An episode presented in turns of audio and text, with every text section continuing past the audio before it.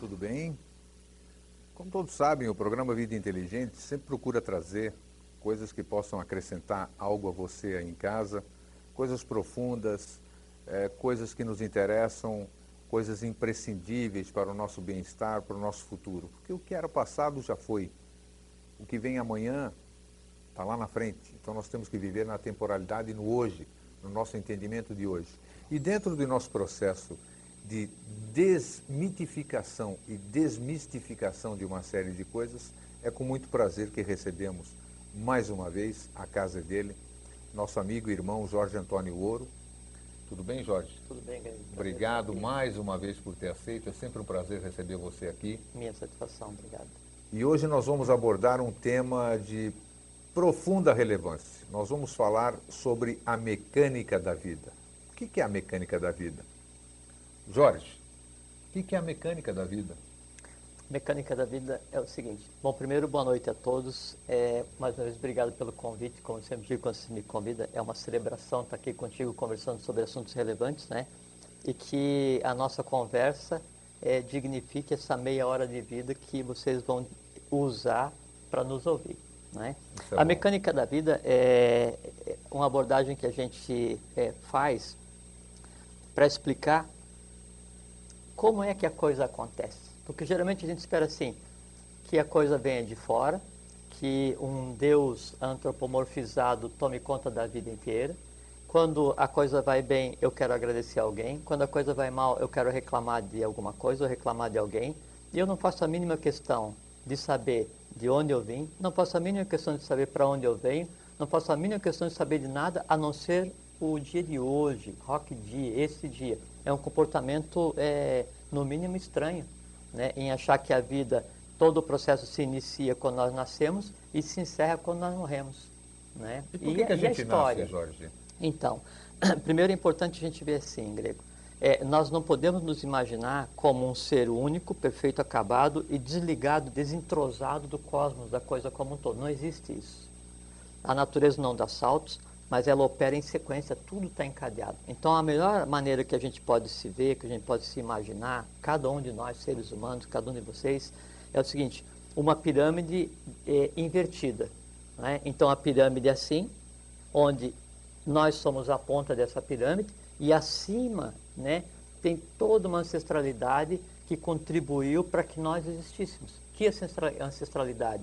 Meu pai minha mãe, os pais e mães de cada um deles, os pais e mães de cada um dos avós deles, e assim até, que o, até o primeiro ser humano, ininterruptamente, porque se tivesse havido uma interrupção, hoje nós não estaríamos aqui, cada um de nós, tá certo?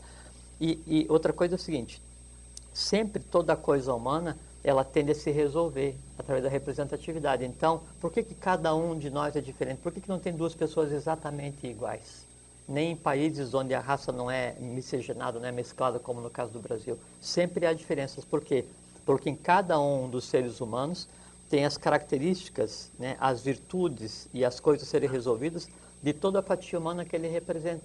Então, os seres humanos que existem hoje, eles têm por função básica, por função primordial, resolver tudo que não foi resolvido por todos os seres humanos que já existiram. Nós já tocamos isso num assunto passado e é bom você ter tocado de novo, que assim fica mais claro e mais esclarecedor. É, nós falamos isso na sua última vinda. Nós, na verdade, então, se é que eu entendi, creio que eu tenha entendido, nós representamos todos os nossos antepassados e nós temos a responsabilidade, podemos chamar assim, de resgatar todo o nosso passado. E em resgatando o nosso, o nosso passado, o que, que nos reserva o nosso amanhã? É que o conceito de passado, presente e futuro é um conceito humano. né? Exatamente. É até que tempo vem da raiz sânscrita significa corte. Então, o tempo, hoje, né? O tempo, ele é um corte na eternidade, no sempre. Então, fora do, do, domínio nosso mental concreto, essa coisa que a gente, esses artifícios que a gente cria para dizer, ah, ontem isso, hoje isso, amanhã aquilo, ah, o passado tal. Fora disso, existe um conceito único que é o sempre. Né? A, a geometrização do ponto de vista humano do que é o conceito de sempre é que cria essa diferenciação. Então, é, a gente é, vem a existir para resolver a questão do passado, da nossa ancestralidade, só que não só, porque não existe a relação de um para um. Esse negócio de falar assim, ah, eu vou lá fazer regressão nas minhas vidas passadas. Ah, na vez passada eu fui príncipe, eu fui princesa, eu fui um rei, não sei o que e tal. Engraçado que todo mundo é rei, todo príncipe. Mundo tem... Ninguém é mendigo, não ninguém é bobo exato. da corte, ninguém sabe como é que é, ninguém é guerreiro, todo mundo é o general tal. Não existe isso. A relação de um para um na sequência de vidas não existe. Isso é, é bobagem, é brincadeira de criança. O que existe assim, existiu um ser durante a existência dele, ele criou um conjunto de valores, deixou de existir, esse conjunto de valores vai ficar potencializado e parte desses valores pode encarnar, pode fazer parte de uma outra existência com um objetivo específico, que é fazer o quê? Resgatar o que ele não tenha feito. Então, o que, que acontece assim?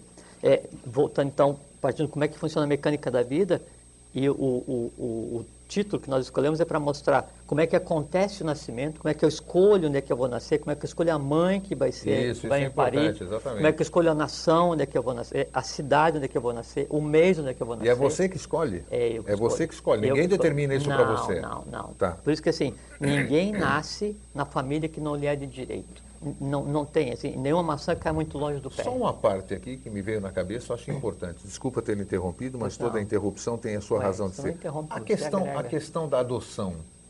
Alguém que, puxa, eu conheço um monte de gente que uhum. não pôde ter filho, ou que após ter filho, ter feito uma laqueatura, o marido uma vasectomia, vem uma criança e a gente percebe sempre nessa criança que ela vem trazer alguma coisa, ou seja, boa ou ruim, entre aspas. O que, que é ruim? É uma criança problemática, é, parece que é um resgate kármico. É que, Como é que você explica essa primeiro, coisa? Primeiro, assim, o conceito de ruim hoje já não existe mais. Né? Exato. Né? O ruim é assim, é aquela coisa criada pela humanidade, aquele conjunto de seres criado pela humanidade, as formas de pensamento ou emoções, que se apresentam para serem resolvidas. Qualquer problema que aconteça hoje, qualquer coisa de ruim que aconteça hoje, na verdade é o quê?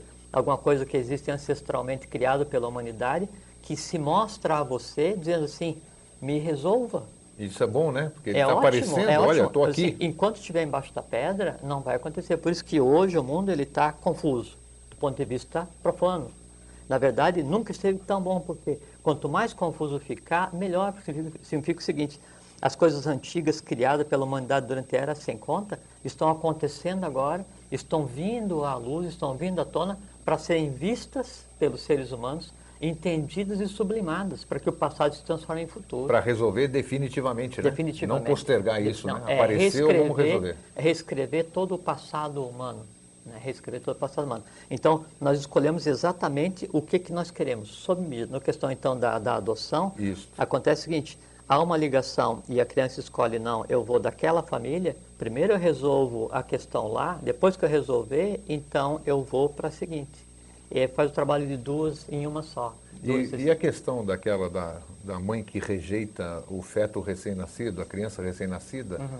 isso aí, ela, esse processo era necessário também ou não? Era e por escolha. E por escolha? Por escolha, é, exatamente. É, na rejeição, aí então a gente pode ver da seguinte maneira, ou criou um vínculo, ela usou o livre-arbítrio para rejeitar e criou um vínculo que vai se, vai se resolver mais à frente, ou então aquilo já era um vínculo existente que se resolveu pela rejeição. Ou talvez poderia ser também um problema que a mãe teve, tinha que nascer naquela mãe, através daquela mãe, Não, vamos dizer, exatamente. mas teve que usar uma outra porque, porque a, a, alocada, vamos dizer, não tinha condição de ter um não, filho. Não, nesse caso não. Não, não, não? até porque a, a própria tá. opção tá. de não conseguir gerar, né, ela tem um, é um conjunto de fatores. A gente tem que partir do seguinte pressuposto. Não existe o acaso, existe a lei da causalidade. Então, se está assim, é porque é, é para ser assim. Se bem que tem uma coisa que é muito importante não pode se dizer que tudo que acontece na vida é determinismo. Parte do que acontece de errado na nossa vida é simplesmente burrice. Opa, é importante falar né? isso. Não pode dizer assim, ah, não, aconteceu isso porque ah, Deus está me punindo, é, Allah está me punindo, Jesus está me punindo, não sei o que e tal, depende da divindade de cada um, e não sei, né, depende da, da região que cada um adotou. E aí é muito fácil culpar alguém pelas nossas próprias é, imperfeições e incorreções e opções erradas. Então, tem coisas que você opta errado e é só burrice mesmo. Não é? só o, a coisa errada em si, por falta de julgamento, ou por deixar que o, o, teu, o teu corpo astral, quer dizer, que as tuas emoções guiem o teu ser como um todo, quando quem devia guiar o teu ser é a divindade que está em você e não as emoções. Isso equivale. Quem age emotivamente, quem age por instinto, por analogia, seria equivalente ao seguinte: é, os cavalos vão para dentro da carruagem e o, o cocheiro né, vai puxar a carruagem. Exatamente isso. Há uma inversão de valores. Certo. Aí, lógico, a coisa só pode ser errado mesmo. Então, não adianta querer é, julgar que tudo é culpa de alguém né, e que você sempre é o sofredor, não sei o quê. Isso não existe. Primeiro é o seguinte, a divindade não quer que ninguém sofra. Deus, independente de qual antropomorfização que a gente dá, ele não quer que ninguém sofra pela simples razão seguinte, para a divindade, que nome se queira dar, Jesus, Deus, Brahma, Vishnu, sei lá, é, um deus egípcio, um deus grego, não interessa qual seja, não é? Ele não quer que ninguém sofra, ele não quer que ninguém morra pela simples razão seguinte, é uma coisa desconhecida para a humanidade, para a divindade a divindade desconhece a dor, desconhece o pedido, desconhece a morte. Entende? Então não adianta você dizer, ah, não, eu vou sofrer porque se eu sofrer é bom, eu vou para o céu. Primeiro que não existe. E segundo que sofrer é uma besteira. Você vai estar se iludindo que está se resolvendo e não está.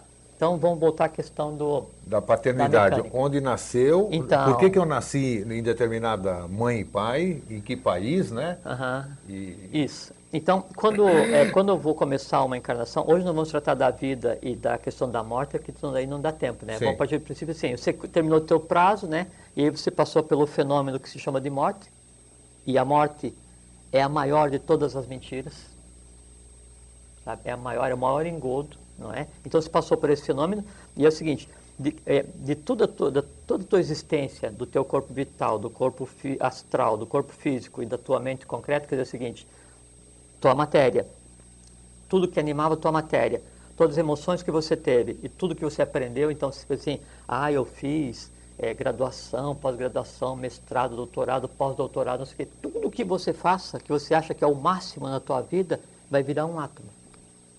Sim. Ah, eu compus, eu não sei o que, eu amei, eu odiei, não interessa, tudo que você sinta vai virar um átomo ah, eu corri, não sei o que, eu malhei, ah, tal, sou um cara, assim, um cara poderoso, é a própria energia se deslocando, tal, um átomo.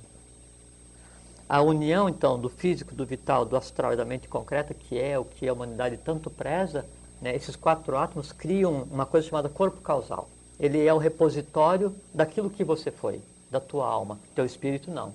Ele se dissociou e foi trabalhar, foi seguir em frente. A alma é finita, o espírito não. Opa, peraí, peraí, vamos aproveitar. É, eu sei que o tempo é curto, é, a alma é finita, Eu estou olhando sempre para cá, mas é eu onde fica o relógio. Não, vai é. lá, quero, mas é importante. Fala isso aí rapidinho, um adendo. Um outro dia a gente pode conversar sobre É, mas é, sucinto, sucinto. A criança, quando nasce, ela nasce sem alma, ela nasce com espírito, né? E com mente concretamente abstrata, né? E astral, vital e físico, prontinho, vazio para ser trabalhado. A alma é criada, então, pela relação da criança com o entorno, tudo que ela aprende, odeia, não sei o que e tal, até os 7 anos.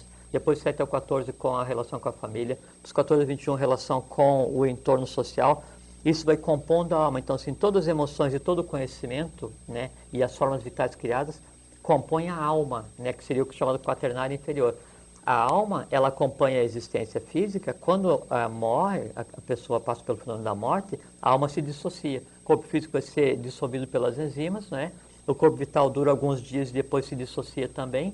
E a, o astral e a mente concreta é o que persiste por determinado tempo. E depois ele vai se é, é, diluindo, vai se enfraquecendo, vai se sublimando, como uma vela onde se coloca um copo em cima, uma campana, né? Sim, acaba então vai acabando o oxigênio e ela vai se sublimando e acabou. Perfeito. Tá? Então a alma é finita, o espírito não. O espírito não, a alma é finita, o espírito não. É, porque o espírito é o que em, em, em sânscrito se chama Atman Buddhimanas, que são os três princípios superiores do homem, que é a própria divindade encarnada no homem. Tá certo? E, e isso é igual em cada um. Então não adianta você odiar o presidente porque de determinado país porque ele faz não sei o que, vai e faz não sei para os outros países, ou você odiar o teu vizinho porque ele escuta o som alto à noite, ou não sei o que. Não interessa. Todo mundo é igual. é só diversão humana. O ódio, o amor, o erro, o acerto, o ir e vir, o aprender, o adquirir, é uma diversão humana para que a gente não tenha que pensar sobre o que a vida realmente é e que a gente gaste o nosso tempo vital para que a vida chegue rápido e para que a morte seja um prêmio para uma vida completamente idiota. Perfeito. Vamos voltar então ao nosso tema. Idiota do grego, que é o fora da polis, não é Isso. um retardado. O idiota é, é que está fora do contexto. Exatamente. Né? Tá. Então, sobre o corpo causal. Corpo causal, sim, aí eu decido, eu vou nascer. Né? E o eu, Atman Buddhimanas, o espírito, eu vou nascer. Eu, na hora que eu vou nascer, eu vejo o que, que eu tenho que resolver. Eu tenho que resolver naquele país, com aquela pessoa, com aquela nação, com aquela mulher. E como é que eu tenho que nascer? Eu tenho que nascer dessa raça, desse jeito, com um problema ou não, com esse pai ou com aquela mãe. Eu escolho para quê? Para que o que eu tenho independente e registrado no corpo causal se resolva o mais rápido possível. A lei, ela busca atalhos. Tá certo?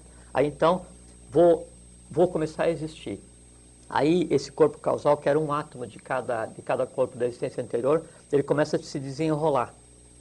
Assim como se desenrola o futuro, né? Por isso que a gente costuma dizer assim, durante o desenrolar dos acontecimentos, isso, aquilo tal. É porque o futuro, ele fica enrolado sobre si mesmo, e enquanto ele vai, ele vai se desenrolando, ele vira presente, ele se torna visível para o que está mais denso. Então o corpo, o corpo causal começa a se desenrolar.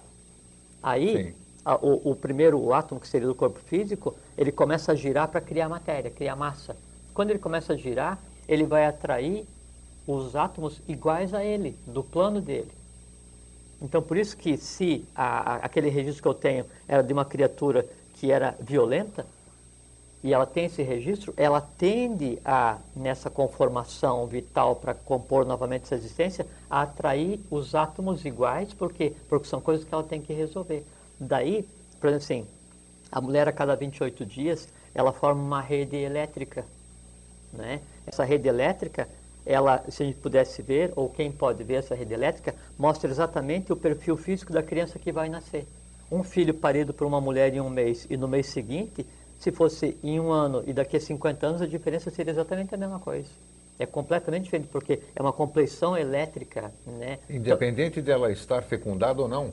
Todo mês ela forma uma rede elétrica esperando uma criatura. E a pessoa, ah, sim. Todo e mês. a pessoa que o vidente, vamos chamar assim, ele consegue ver isso sim, aí. Sim, ele vê exatamente a criatura que está, assim, o corpo elétrico pronto para parir aquela criatura. Entendi. Aí eu estou para encarnar, e disse, não, é aquele, aquele corpo elétrico que eu quero, né? E é o seguinte, é no Brasil porque eu tenho direito, é naquele estado porque eu tenho coisa para fazer lá, é daquela família porque tem coisa daquela família que eu tenho que resgatar, é daquela mulher e é nesse mês que eu vou.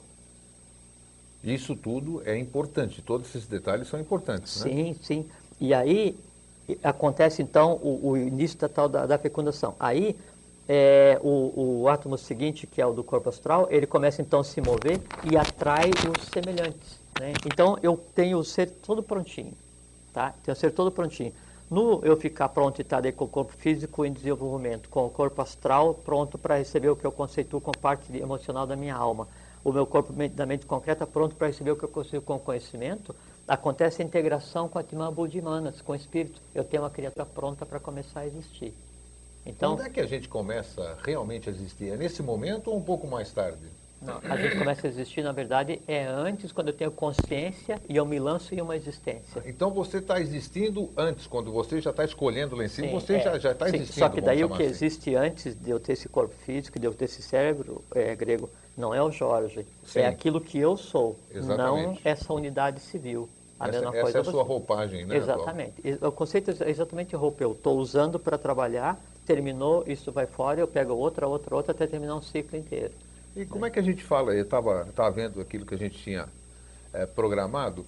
Essa história, por exemplo, você sabe que eu, a maioria sabe que eu nasci na Grécia. Né? Sim, Nasci na Grécia, estou no Brasil, tal, voltei para lá em 96, 97, depois de 42 anos fora. Claro que eu senti uma certa identidade, é o meu país, também a nossa história e tudo. Essa coisa de tem nexo eu quero morrer na minha cidade natal. Isso, isso é quero... muito importante. Muito, isso é muito importante por quê e que Porque nexo assim, tem? grego, quando você vai, e a questão da ligação do ser humano com a Terra, quando você vai nascer, então quem te dá o corpo físico, os átomos que vão compor teu corpo físico, rede vital, astralmente, qualquer coisa assim, é o do lugar onde você escolheu para nascer. Então você é um conglomerado de átomos do lugar que te pariu. É a tua mãe e, e a terra, o local que te pariu. E o local que te pariu, a lei, ela faz que não. Essa criatura, o grego, ele é formado por, pelo que ele tinha que resolver, pelo que a lei quer que ele faça em, em função da raça humana, pelos deveres e direitos dele com, com relação a essa família que ele escolheu, e mais a massa da matéria da cidade onde ele escolheu nascer. Tá, muito Olha bem. Olha só, aí há um investimento né, da lei, da divindade, do próprio local físico onde você nasceu, para que você evolua. Então você, essa massa, faz parte daquele local físico. Aí, só que esse local físico ele tem um nível de consciência. Sim. Aí você começa a evoluir. Aprende, erra, acerta, viaja, ama, odeia, aprende, não sei o que, tal, tal, se inicia, não sei o que, tal, ufologia, tal, essa coisa toda. No terminar esse processo de evolução, você andou pelo mundo, não sei o que, ninguém está no Brasil. Aí, no terminar esse processo de evolução, ou em algum momento, você tem que voltar à tua cidade de origem consciente que você nasceu fazendo um saque físico contra aquele local e que você está voltando lá agora e diz assim, eu estou de volta ao meu lugar de origem, consciente do que eu vim para fazer né, e declara minha função realizada. Nesse momento, você se desvincula das razões que te levaram a existir naquela cidade. Hum, muito interessante isso. Se você fizer a mesma coisa com relação à tua família, você se desvincula das razões que te levaram a nascer naquela família. E realmente, pensando bem, a gente vê que a gente perde, a gente perde certa ligação com, com muitas lógico, coisas que a gente passou, né? lógico, né? Locais lógico, que foram importantes em determinada época e que hoje não significam mais nada para você. É, em você devolver essa consciência para o local, a expectativa que aquela cidade onde você nasceu tinha a teu respeito se cumpriu. Parte da Terra, do globo, de Bumi, que é o planeta, que deu parte de si mesmo para que você nascesse, teve êxito. É interessante você estar tá falando, tem nexo, porque veja, claro. eu, eu tive muita vem, sorte. Por isso de... vem, ó, desculpa te interromper, por isso vem a questão daquele mito de assim, eu tenho que ser enterrado na minha cidade de origem, levar os restos mortais para enterrar não sei aonde, ou aquele negócio também que tinha assim, eu tenho que enterrar o cordão, o, o umbigo da criança em determinado lugar, dependendo de onde enterra o cordão, o umbigo, vai ter influência na formação da criança. Tudo isso que a gente pensa que são crendices, né, são coisas esotéricas, né, que se perderam com o passar do, dos anos, né, e aí a pessoa pensa que é só crendice. Aquele negócio assim, mulher grávida não deve ficar embaixo da soleira da porta porque vai ter um mau parto.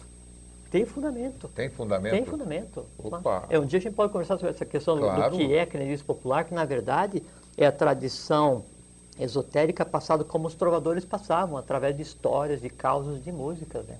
Desculpa. Isso, só para lembrar que você está falando da desvinculação, eu, eu voltei para minha terra 42 anos depois que eu saí de lá, uhum. ou seja, em 96 na primeira vez. Para mim foi muito bom, revi eh, meus tios, que eu não via toda essa coisa e tal. 97 voltei novamente. Depois de 97 não voltei mais, mas passado esses anos, aqueles meus caros, aqueles meus queridos, os meus tios, minhas tias se foram, passaram para um outro plano. Uhum.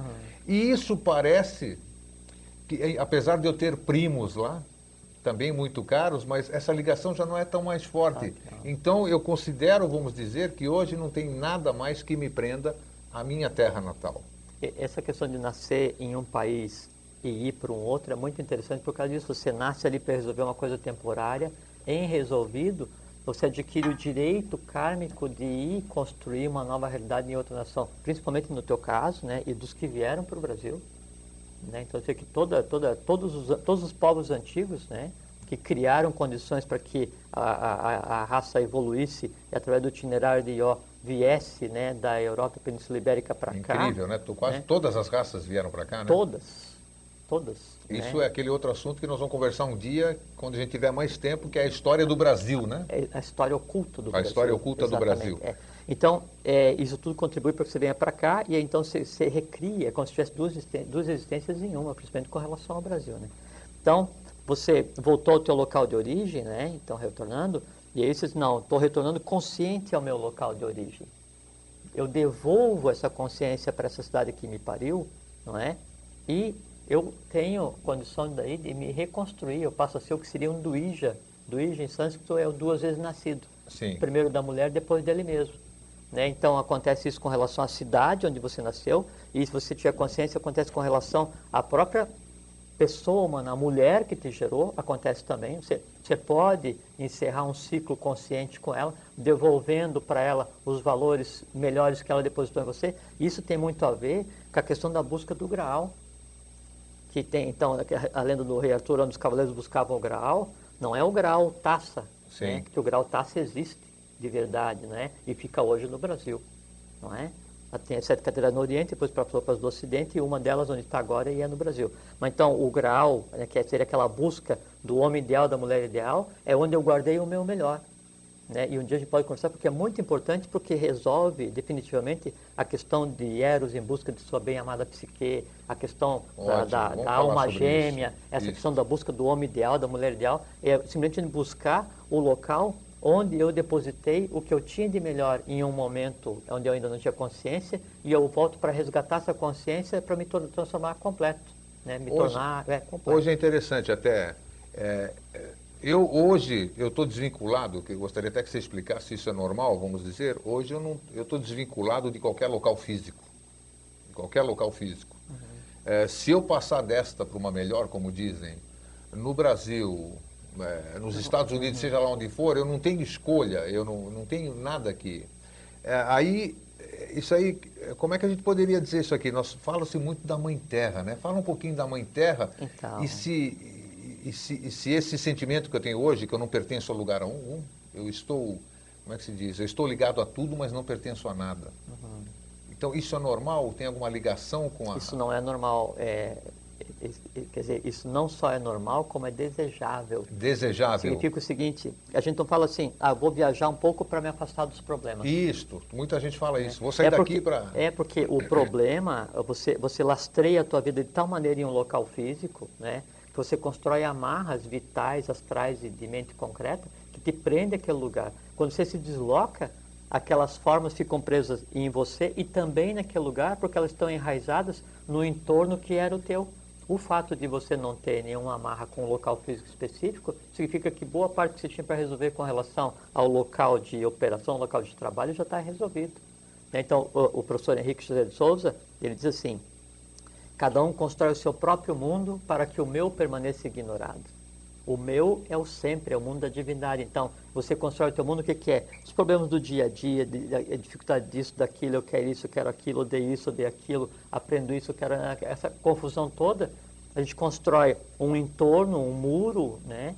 A gente se coloca em uma redoma. Que a gente, né? nós próprios ignora... não conseguimos transpor aquilo lá. Exatamente, porque é muito mais cômodo ficar aqui reclamando da divindade quando a divindade já está dentro de nós, né? prisioneira, em crime de lesa divindade, porque a gente se recusa a ver dessa maneira e sempre procura culpar alguém. Ah, culpa alguém quem? O meu vizinho, o meu amigo, a minha mãe, o prefeito, o presidente, o governador, Deus, o santo. Alguém é culpado, não eu. Jorge, nós estamos quase no final. Eu queria abordar é, um negócio. 30 minutos é fogo, é, um quando minuto, o assunto né? é bom, então, principalmente. É, a questão do seguinte: então, hoje, é claro que para muitos dos telespectadores pode parecer complexo porque cada um tem suas crenças, está né? Tá enraizado em algumas coisas. Lógico. Nós estamos aqui para passar o nosso ponto de vista, que não necessariamente é a sua verdade. Né? Exatamente. Né? Hoje, por exemplo, o que, que você diria? É, vamos dizer, não para corroborar que o que você está dizendo seja o que realmente acontece, que nós respeitamos, reiteramos aqui, que nós respeitamos o ponto de vista de cada um. Totalmente. Como a pessoa, como esse nosso irmão que está, nosso amigo que está nos ouvindo agora e nos vendo, uhum. como é que ele pode ter a consciência de o que, o que nós falamos exatamente é, pode ter ressonância nele? Como é que ele pode perceber? Ah, você entendeu? Muito, tem uma resposta muito clara para isso. Assim, hoje a, a sociedade, né, ela, a cidade ocidental, ela preza muito a lógica. Lógica. Então, o que nós estamos falando é o seguinte: é absolutamente lógico.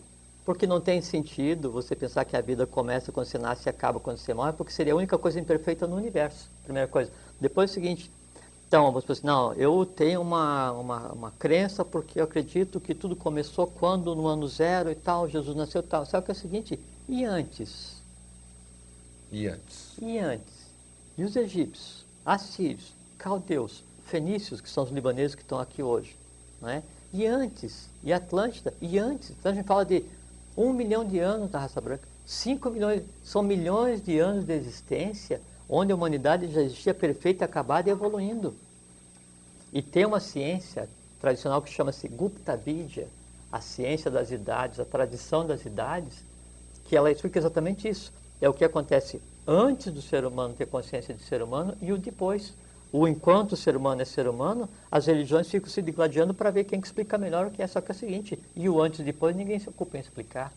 Né? Então, o, o, você se pensar direitinho sobre a questão da escolha da mecânica da vida, vai ver que com uma análise lógica em meia hora fica mais enrolado de se Difícil, entender. É, tem razão. Mas que pelo menos isso fique como uma dúvida na cabeça de vocês, para ver que o que a gente conversa é absolutamente lógico, é claro, é límpido, e ele não critica nenhuma religião, nem apoia nenhuma religião. Nossa religião aqui é do religas, religas, religare, que é o religar o homem à sua verdadeira Sua- origem. A sua origem, a sua E fonte segundo- de criação, né? E tem uma máxima né, dos teosofistas, que é do ah, de Benares, que é Satyanasti para o Dharma. Não existe religião superior à verdade. Nós cultuamos a verdade. Muito bom. E é isso que nós vamos fazer. Jorge, agradeço a sua presença. Eu gostaria que você, que é a sua pérola de toda vez que você vem aqui, Ora. a sua mensagem final para o nosso telespectador.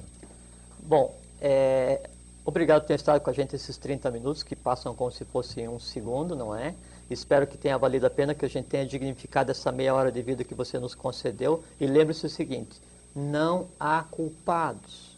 Tudo na tua vida é tua opção. Você escolhe onde vai nascer, mãe, país, não sei o que, data, corpo físico, teu nome, tudo escolhido. Não tem ninguém de fora que vem te ajudar, nenhuma divindade vai te ajudar. Faze por ti que eu te ajudarei. Só que o eu está dentro de você mesmo. O, o discípulo, ele encontra o mestre duas vezes. Uma fora de si e a outra dentro de si mesmo. Olhe para você mesmo que todas as respostas para uma vida bela, alegre, saudável, feliz e longeva estão dentro de você. E é isso que a divindade quer e é isso que a lei deseja, que todos tenham saúde, sucesso, paz, felicidade e vida longa. E é o que deseja a vocês também. Boa noite, Obrigado, obrigado, Jorge. Boa noite a você e até a semana que vem. Um grande abraço. Boa noite.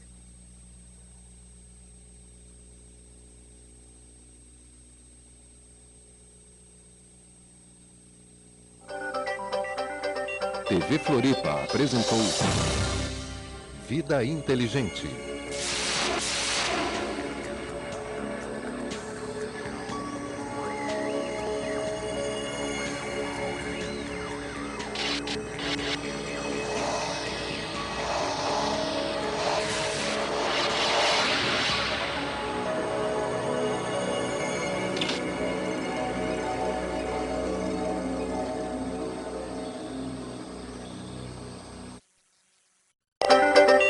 TV Floripa apresenta Vida Inteligente.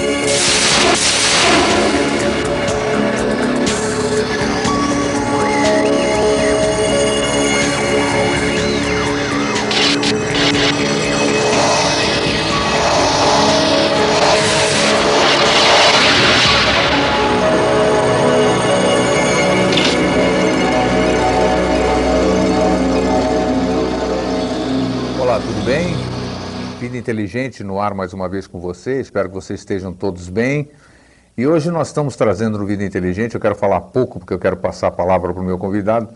Hoje nós temos um assunto dentro do nosso esquema, daquilo que nós prometemos durante o ano, e o nosso convidado muito prazerosamente se colocou à disposição. Hoje nós vamos dentro do nosso processo de desmitificação e desmistificação, ou seja, trazer o esclarecimento para você, amigo. Nós trazemos mais uma vez o Jorge Antônio Ouro, que é contumaz entrevistado nosso, trazer o compartilhamento do conhecimento dele, onde eu aprendo muito, você aprende muito também, e dentro do nosso discernimento, nós aproveitamos naquilo que nós estamos preparados, o conhecimento dele. Boa noite, Jorge. Boa noite, Grego. Obrigado mais uma vez por estar aqui. Eu sempre vou estar agradecendo a sua Imagina, presença aqui. imagina. É bom porque a gente começa aquele, o introito de, de troca de fraternidade no, no agradecimento. Isso é né? muito gostoso, é. muito necessário né, no mundo de hoje. Então, a gente tem que começar, todas as coisas devemos começar por nós, primeiramente, né? Exato. E a gente vai contagiando, então eu, você, já com contumácia agora, quem sabe o telespectador que nos dá o retorno depois também está gostando muito do que nós temos levado, e assim, gradativamente, de grão em grão, nós vamos fazendo que nem o beija-flor no incêndio, né?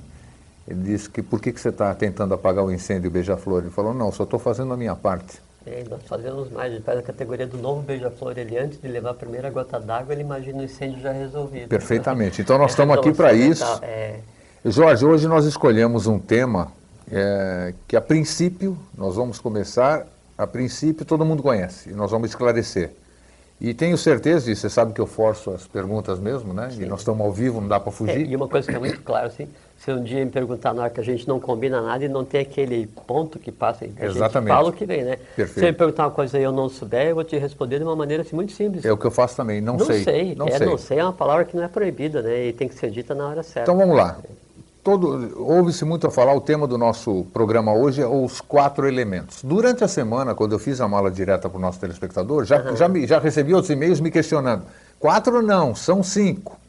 Então tá, então vamos começar pelo começo. O que, que são os quatro elementos e qual a importância dos quatro elementos na nossa vida? Tá bem. Então, é, obrigado né, pelo convite novamente. Boa noite, boa noite a todos. E o, o que se faz aqui, eu, assim, outro dia quando eu cheguei em casa, aí minha filha estava me falando assim, eu tenho três filhos, né? Aí minha filha pequena de 8 anos falando assim, você fica na TV e você fica o tempo inteiro sorrindo, parece que você está alegre, está se divertindo. Eu falei para ela, é exatamente isso, as duas coisas. E me dá uma felicidade muito grande, né? E eu me divirto, né? Porque em um mundo como a gente vive hoje, onde a, a, a mídia, de uma maneira geral, ela banaliza o que se conceitua como mal, onde a morte né, é completamente banalizada para virar vício, costume. Né? Se arrumar um tempo na TV, ao vivo, Isso. né, com um dileto amigo e um grande conhecedor como você, para se conversar sobre assuntos dignos, assuntos da lei, assuntos que têm por função libertar todos e cada um de nós, isso é uma celebração, então a gente tem que ficar, a gente não ri mais, feliz, não dá né, para claro. sorrir mais, senão a gente não conseguiria tocar o assunto, mas que é uma, uma confraternização, é uma festa, isso sem dúvida. Bom, uma coisa que é importante a gente conversar é que quando a gente aborda aqui assuntos diferentes em um nível de dificuldade ou de- e de aprofundamento maior ou menor, é, logicamente que não dá para assimilar tudo, né? porque quem faz assimilação do que a gente conceitua como conhecimento acadêmico é a mente concreta. E a mente concreta, por si e por ser um elemento em desenvolvimento, ela tem uma capacidade limitada de energia. E o aprender alguma coisa, e o que depois a gente conceitua como memória, raciocínio, lembrança, rapidez de pensar em qualquer coisa assim, é o que? Eu conheço alguma coisa, entrelaço com outra, aí então eu tenho um, um- um fluxo de energia vital de porrate de, de, um, de um- uma forma pensamento para outra, a interligação das duas, ah, então estou começando a me lembrar e tal.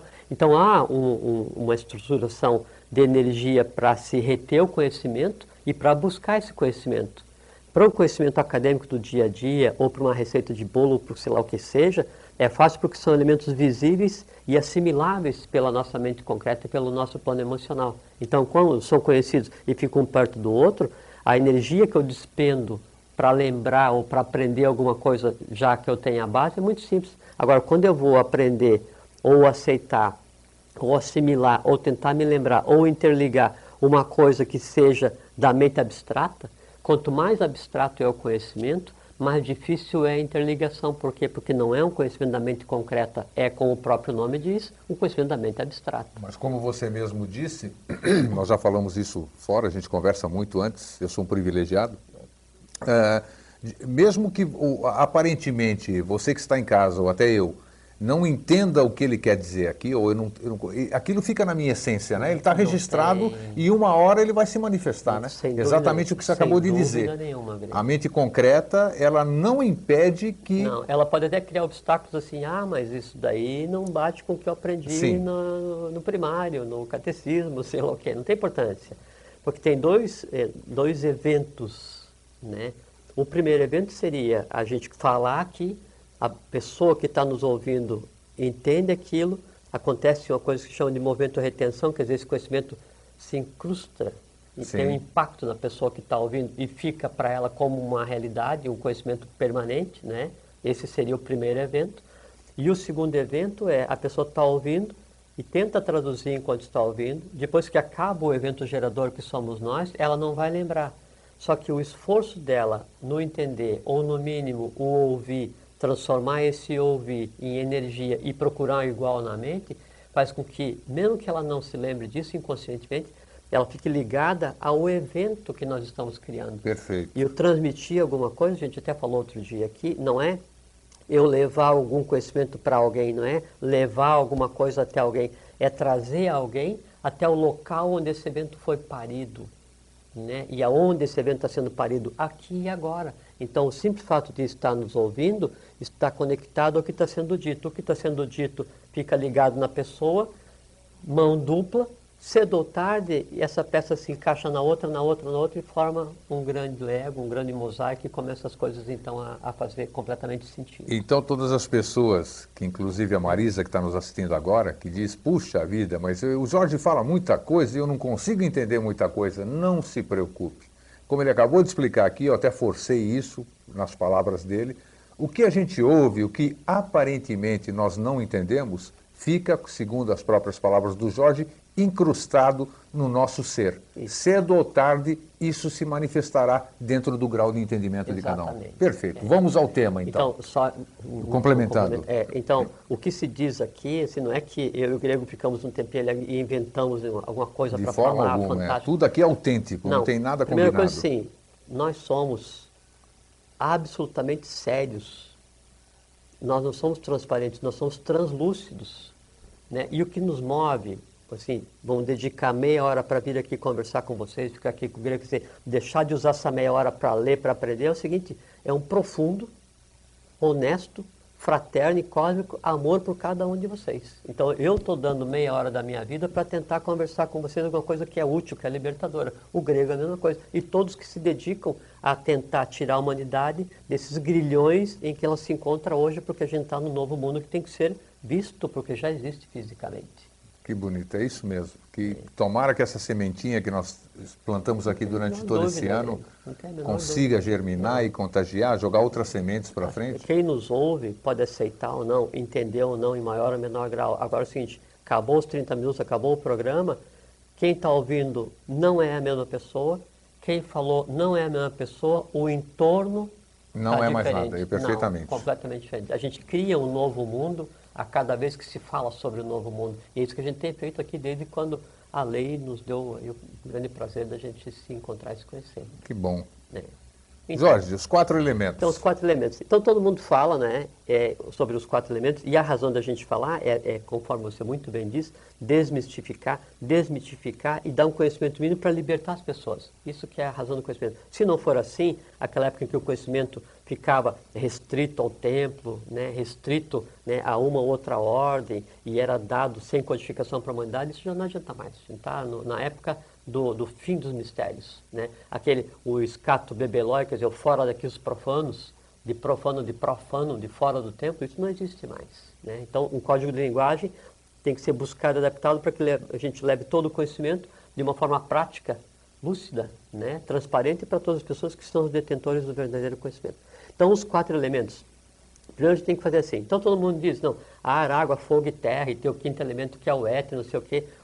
Se diz assim, sou profundo conhecedor dos elementos e eu sei que é usado para manipular não sei o quê, e tem lá os elementais que vêm dos elementos, e tem o duende que ajuda a curar, né, na alegria, essa confusão toda. Primeiro é o seguinte, dentro da questão da desmistificação, não existe magia. Se existe o elemento terra, tá, da onde veio o elemento terra? Foi parido assim? Por uma brincadeira de mau gosto de alguém? Né? E a água e o ar e o fogo é a mesma coisa? Não. Cada um dos elementos, né, e que não são, não são quatro, não são cinco, são sete. Opa, pronto, presta né? atenção, então, sete. Então quem reclamou que era só quatro, então na verdade são sete. Aí tem que ah, mas é que na, na alquimia não são sete, são oito, né? porque a alquimia considera a água, fogo, terra, né? o éter, né? que é o quinto, que é o quinto. É, e mais o sal, enxofre e mercúrio, que é o equivalente a corpo, alma e espírito. Mas a gente já vai conversar sobre o processo alquímico. Né? Na, na procedimento oriental chinês, são cinco, mas porque eles, eles inserem o metal e a, e a madeira e retiram o ar. Então fica terra, água, fogo, é, metal e madeira. Né? E, e, isso daí dá a base de toda a medicina oriental. Mas fora isso, fora isso, existem sete elementos. Como é que um elemento se forma? Como é que o elemento ar se formou? É que assim, é, cada um elemento, cada uma raça humana, né, cada um, um globo em evolução, ele existe por era sem conta e tem um resultado. Então teve um momento em que o que evoluía, né, o que acontecia no planeta, era a própria plasmação do que viria a ser o planeta Terra. Como um sistema embrionário, vamos chamar. Era, Igualzinho era um parto, à geração da era um vida. parto, só que antes de parir, é como se fosse os 28 dias do ciclo lunar, em que a mulher está parindo uma rede elétrica de um vir a ser, de um, de um ser que ainda vai escolher aquela rede vital para então dar o seu corpo físico e, e plasmar sua vida a partir dali. Então, todo esse processo de criação do que seria a primeira ronda do planeta Terra, a primeira raça-mãe, né, antes da própria Terra ainda ter corpo físico, antes inclusive dela ser fogo, é o que precederia o próprio Sol, é o momento em que o que existe é o que conceitua hoje como ar. Só que o ser humano, ele tem corpo, que é o que a gente vê, né? alma, que Sim. são as emoções e a mente concreta, o nosso conhecimento, e espírito, que é o que que é o que nós realmente somos. E esses três, essas três partes, corpo, alma e espírito, se dividem em sete partes. Né? Então, a- o corpo físico ele se divide em corpo vital e corpo físico realmente. A alma, então, se divide em a mente eh, concreta e a- o emocional. Então, a alma ela é finita. E o espírito se divide em três partes que não tem correspondente em português, que é eh, Atman, que é a divindade, Budi, que seria a encarnação a intuição, e Manas, que seria a mente superior à mente abstrata. São sete. Né? Então, quando foi sendo formado esses elementos, eles, enquanto seres também em desenvolvimento, então existia o corpo, terra, ar ainda, não é? Também dividido em corpo, alma e espírito. E nesses três partes dividido em sete. Quando terminou o processo de evolução, né, desse primeiro, esse primeiro grande projeto, Então, o primeiro grande projeto foi o ar. ar, mas não no como a gente conhece Sim, hoje, sim, mas- o ar enquanto inteligência. Perfeito. Né? Porque desse processo, dessa ronda planetária, que depois tem o equivalente agora na Terra, nessa ronda atual, do que seria a primeira raça-mãe, que é chamada de raça hiperbórea, né? então do resumo dessa ronda planetária, né? que depois interfere inclusive na nossa gênese, eu tenho um Buda, quer dizer, eu tenho uma consciência completamente iluminada, eu tenho um Sol resultante desse processo, e os seres que não acompanharam a evolução, eles dão densidade para o processo seguinte e participam do processo seguinte. Então, primeiro então, no caso a raça bórea ou o ar, e aí então eu tenho os- o, o, o ar como elemento animador, veja que o ar que se respira não tem nada a ver com o quinto elemento, que seria no caso o akasha, né? Então como elemento animador onde a vida se dá, a vida acontece, né? assim que ele foi parido. Quanto tempo para parir esse elemento? milhões e milhões e milhões de anos solares. A natureza não dá salto. Isso que é uma coisa assim, que a gente tem que aprender e que a gente espera que se aprenda nessas conversas, é que é o seguinte, se eu estou vendo alguma coisa aqui, o vidro, né, de algum lugar veio. Né, a, a magia, a, a- a- coisa mística, ela até existe, mas conscientemente. Então, se a gente tem alguma coisa para conversar, a primeira coisa tem que se perguntar é o seguinte, tá, mas da onde? Como? Por quê? É, Quem pariu pergunta. isso? Né? Se não for assim, a gente fica numa condição de depender de todos aí. Então, como eu não pergunto nada, eu não sei nada, então eu dependo de quê? De alguém para ser o meu intermediador com o ar, de alguém para ser o meu intermediador com a terra, com a água, com o fogo, de alguém para ser o meu intermediário, o meu contratado para falar com Deus em meu nome. Aí vem a religião e fala assim: não, deixa que eu dou um jeito, eu falo com Deus e você fala comigo. Né? E aí então, a única maneira de você aceitar viver de uma maneira assim tão limitada é se você se considerar completamente ínfimo. E que não é verdade. Né? É um gigante sem espelho. Né? Então a gente tem que sempre perguntar: para quê? Por quê? De onde? Quem? Como? Quando? E principalmente, aonde que eu me insiro nesse processo? Isso é importante. É porque a natureza não brinca, o cosmos não brinca, a lei não brinca, a divindade é séria. Ela existe conscientemente, fisicamente, participa do dia a dia. Então, para que que uma coisa ia ser concebida universalmente se não houvesse uma razão prática para isso, lógica para isso?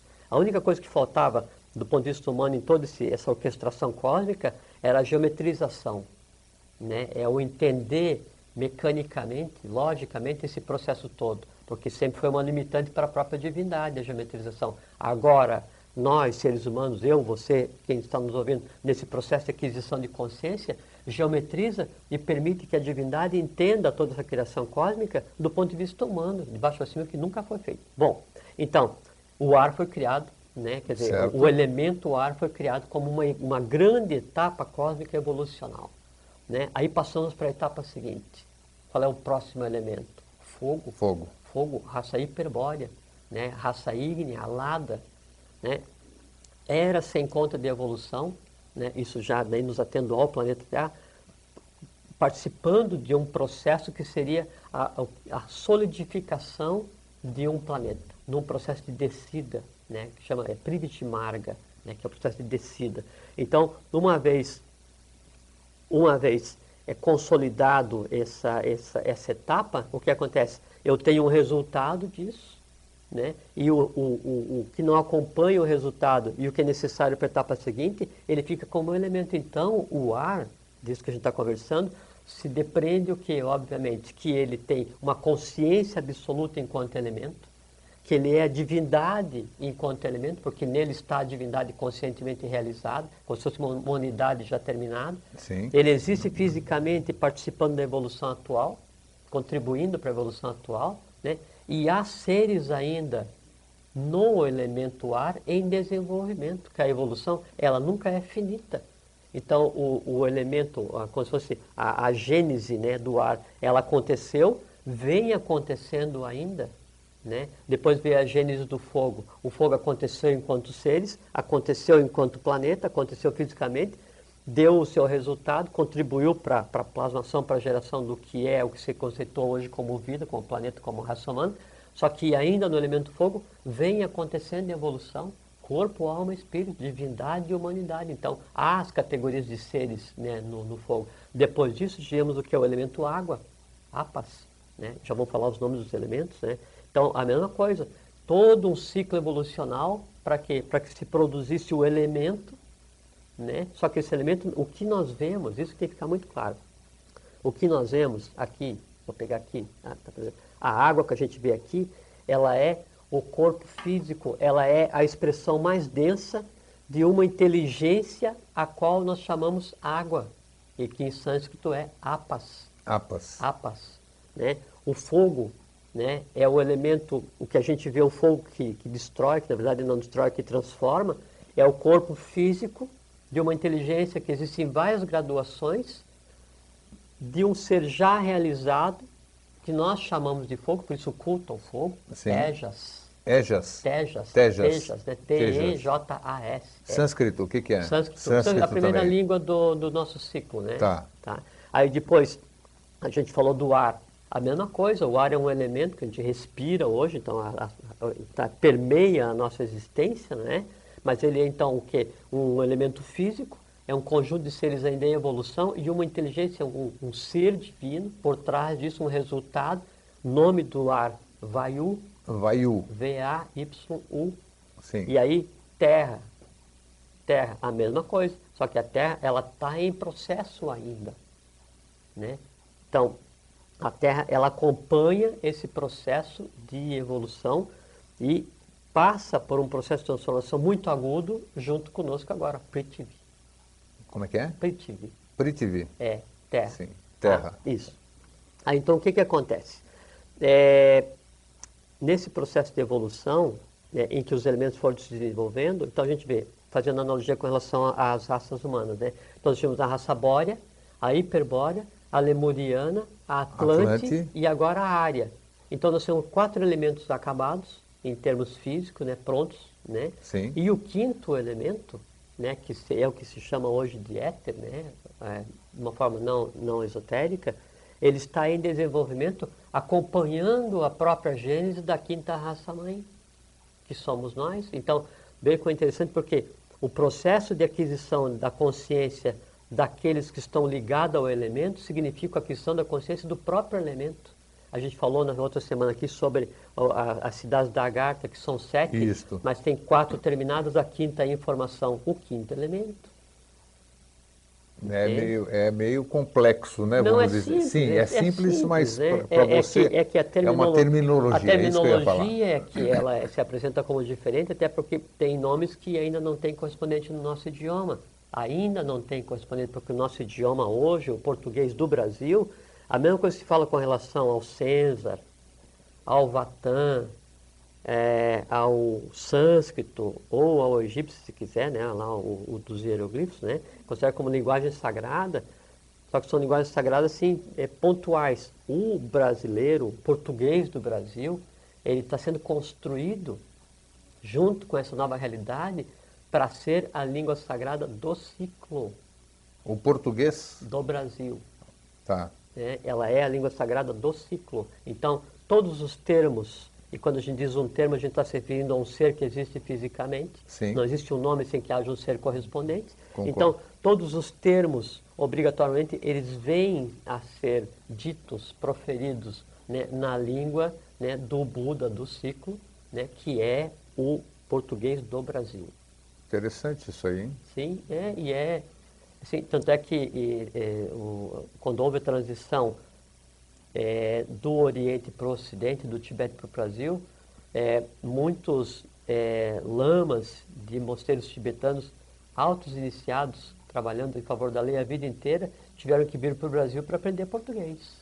Com certeza, porque aqui é, a nossa língua, né? A língua do, do futuro, como você do disse. A língua do futuro. Todo mundo Só que tem- quando a gente conceitua o futuro, não é um futuro humano. Sim. Inclusive o conceito futuro já mudou porque o futuro é hoje. É, hoje, a, a, a- a viver a temporalidade, né? Exatamente. Eu tenho certeza que alguém vai me fazer uma pergunta durante a semana, e já estou captando alguém me perguntando, vamos dizer assim, uma literatura, Jorge, que você recomenda, pode dizer no ar aqui, Sim, pode ser. sobre os quatro elementos ou sobre o que nós acabamos de dizer. É, an- antes de entender... Pode ser um livro só. Não, eu vou dizer um livro, né? Que assim, porque sim, a gente sempre quando a gente faz alguma coisa, não precisa fazer perfeito, Claro. né? Não precisa fazer certo.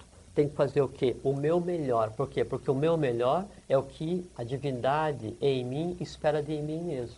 Então, vamos ler sobre os elementos, são os tátuas, né? Na verdade, é- chama-se ciência do alento ou ciência dos tátuas. T-A-T-W-A-S, tátuas Tatuar. tátuas. Então, querem ler sobre os tátuas? É, Chama-se a força, As Forças Sutis da Natureza. As forças sutis da natureza. O autor é Rama Prasad, Rama Prasad. é um sânscritista. Então, ele traduziu esse conhecimento de um dos é, pilares né, do conhecimento é, hindu, que chama-se Shivagama, conhecimento de Shiva. Né? Então, é o máximo de compreensão que se vai conseguir sobre os tátuas, e o tátua é a alma do elemento, né? Você pode entender dentro desse livro as forças de natureza de Rama Prasad. Tem em português, tem em espanhol, tem em francês, tem em qual idioma vocês prefiram, prefiram ler. Muito bem. Na prática, Jorge, eu conhecendo o que nós estamos falando hoje aqui, os quatro elementos, por que, que é importante eu conhecer os quatro elementos? Ou que influência tem os quatro elementos enquanto seres? Nós estamos falando de seres, de energia, não só isso aqui que nós acabamos de mostrar, Sim, a água é, é uma forma da manifestação, como você disse. O que, que isso traz de importância para nós, vamos dizer? O, que, o conhecer esses. Dois aspectos, né, Grego? Primeiro que assim que você vê que todos esses elementos que foram criados, paridos pela coisa cósmica, é, é uma sequência. E O que, todo- que você chama de coisa cósmica? Coisa cósmica é para não dizer Deus, assim, é Tá. a própria divindade, Perfeito, né? tá bom. É a, a lei em ação, A criação, vamos chamar é assim. a lei em ação, A lei em ação. divindade manifesta, Sim. né? ou o supremo arquiteto do universo, ou que nome se queira Sim. dar aí para atender os vários gostos, né? Então, isso tudo é uma coisa engendrada e sequencial. Então, tudo que já foi parido cosmicamente está concentrado em um único lugar hoje, em cada um de nós. Toda a força, Esses quatro elementos, ou sete, vamos os chamar sete assim, eles estão em mim? Estão. Estão em- no telespectador? Tem Não, você, e, estão e eles todos? estão, e assim, não conceitualmente, fisicamente, para o teu organismo isso é possível, porque então tem a água em ação, tem a eletricidade, tem o fogo, né, tem, tem os minerais, tudo né, contribui para que essa estrutura absolutamente complexa que a gente chama de vida seja mantida. Por isso que eu falei da questão eh, no início, que a, a, TV, a mídia, a sociedade eh, ocidental, ela banaliza a morte. E a morte, do ponto de vista cósmico, é lei de lesa evolução. Uma criatura que foi né? engendrada durante muito tempo para ser eh, aproveitada para viver, para evoluir, ela é ceifada, se tira a vida dela antecipadamente. Então, se banaliza a questão da morte pela guerra, essas idiotices humanas todas. Né? Então, por que, que é importante isso? Primeiro, para que eu entenda que é uma sequência, né? é uma sequência. Todos esses valores estão em nós, então, se todos esses valores estão em nós de milhões e milhões de anos de evolução, pressupõe-se, logicamente, né, que nós temos o mesmo poder que. Esses elementos. No mínimo. No mínimo. Com uma vantagem nós, nesse momento, estamos dando a todo esse processo evolucional consciência. Que consciência? Consciência divina. Consciência divina do ponto de vista humano, de baixo para cima, coisa que jamais foi feita. Pelo que eu sinto que você está falando, é, nós não devemos tomar isso como individual, né? Não. Nós temos que ser olos, temos que olhar para o olos, né? para o é, todo, é, né? É, tudo que se fala aqui é o gênero humano. É tipo assim, isso. eu transforma a humanidade inteira, sai de mim aquela transformação para a humanidade inteira, eu transformo o gênero humano, paz, amor, fraternidade, conhecimento, longevidade, saúde perpétua, não sei o quê. Em transformando o gênero humano inteiro, nós também nos transformamos. Com relação então ao segundo, segundo a coisa que seria interessante a gente entender é, que é o seguinte, cada um desses elementos tem seres em evolução. Que seres? No ar nós temos sílfides. Sílfides, isso. Fadas. Mas não só. Né? Nós temos toda uma legião de seres ainda em evolução que tem por função continuar a evolução desse elemento. E esses seres, que então a pessoa fala assim, ah, esse elemental vai me ajudar. Não pode. É uma coisa você ficar parado na frente de uma porta dessa eletrônica de banco, que é aquela que abre e fecha sozinha, que está sem energia, e você ficar olhando para a porta com ar de piedade. Se porta, ou me ajude, por favor, abre para mim. Não existe isso. Né? Porque todos os seres da natureza, os seres dos elementos, eles vão, virão a ser seres humanos, se evoluírem nos próximos ciclos. Então são seres que estão por um vir a ser. Então não tem como eu esperar que um elemental me ajude. Eu digo assim, não, então tá, mas então os seres do mar vão me ajudar. Ondinas, nereidas, sereias. Sereias. Não vão. Não vão porque eles têm a consciência daquele mundo deles, têm uma rotina, tem hierarquia, mas cada um na sua. Eles sequer entendem o que vocês dizem. E o, e o fogo, que é o, o, elemental avançado, que é a salamandra, o fogo é um elemento transformador. Agora, não tem como você adorar o fogo fisicamente, me desculpe, mas é burrice. Você tem que olhar para o fogo e ver que por trás do fogo tem o fogo cósmico, que é a divindade que está em mim. Aí eu vou com relação à terra, então tem os duendes, qual é, é a função do doente? O doente tem função de proteger a terra, a natureza, as coisas assim. Entende? Então tem que ficar assim muito claro, gente muito pouquinho tempo para falar, não é? é? Mas tem que ficar muito claro assim, o único ser capaz de conduzir a sua própria evolução de maneira independente, consciente, total e poderosa é você mesmo. Não tem como, não tem como. É, e você esperar que um ser de uma categoria que está em evolução entenda o que você diz, pare a sua vida e vem interferir na tua, gerando karma, porque os elementais estão sujeitos a karma, inclusive. Eles existem de maneira tão física que estão sujeitos a karma. Só que é o seguinte, eles não ajudam ninguém, cada um cuida do seu meio. Né? O elemental mor, quer dizer, ser mais poderoso né, que existe em atividade hoje, onde todas as forças congregam, é o ser humano. Então, repete por gentileza, para variar esse, esse, esse nosso horário não, é um horário Vive... mágico. Estamos passa assim, a gente fala boa noite e acabou, boa né? Boa noite, parece que dá boa noite até logo. Sim. Jorge, eu quero que você repita o que você acabou de dizer. Que tudo está dentro de nós nas palavras que você colocou de novo. Por então, favor, repita por que favor. isso é muito importante, porque é. todo mundo fala há centenas de anos a mesma coisa, que a verdade não está lá fora. Todo mundo diz a verdade está lá fora e não sei o quê, e aqui é, é, eu dependo de fulano. Então, diz de novo como encerramento e depois pode complementar com o que você quiser. O boa noite é. ao nosso telespectador. Eu quero frisar porque isso é muito importante. Então, assim, me dirigindo a vocês, meus irmãos de humanidade, seres humanos exatamente iguais a mim, ao grego, a todo mundo. A gente pode estar diferente, pensar que é diferente, querer diferente, mas nós somos exatamente iguais na gênese. Não existe um ser humano diferente do outro. O que existe são idades diferentes, principalmente trabalhos diferentes, cada um na humanidade. Então é o seguinte, não existe nenhum fator externo, não existe Deus externo, não existe nenhuma força externa, por mais descomunal que seja, que venha em nosso auxílio. Se diz que a, a divindade, ela move o cosmos para fazer a sua parte, mas não move uma palha pela parte que cabe ao ser humano. Então não adianta você pedir que alguém venha interceder ou interferir por você, quando todos esses valores e a própria divindade está em nós. E ainda mais, está em nós e o cosmos olhando para cada um de nós, espera que nós nos resolvamos e adquiramos consciência para que ele, então, a divindade e todos os seres que já existiram, tenham um nível de consciência que jamais foi adquirido por nenhum ser existente na matéria mais densa. É um momento sem precedência cósmica no qual nós podemos mudar toda a história da existência dos seres visíveis e invisíveis. Nem mais, nem menos. Bom, adorei ter ouvido isso aqui, porque serve para mim, serve, é sempre bom a gente ouvir Pra isso novamente. também, Nossa, né? então cu- É, quando a pra gente fala, todos. na verdade nós estamos aprendendo, né? E lembrando para finalizar, dando boa noite para vocês, que o que nós somos parte de um todo, que o Jorge acabou de dizer, é isso. Então você faz parte do todo. Qualquer ação sua, lembre-se que você também é responsável. Boa noite, boa noite, Jorge. Boa noite, sejam Obrigado. felizes. Um grande Obrigado abraço. você. Até a semana que vem, se Deus quiser. Até sempre. TV Floripa apresentou Vida Inteligente.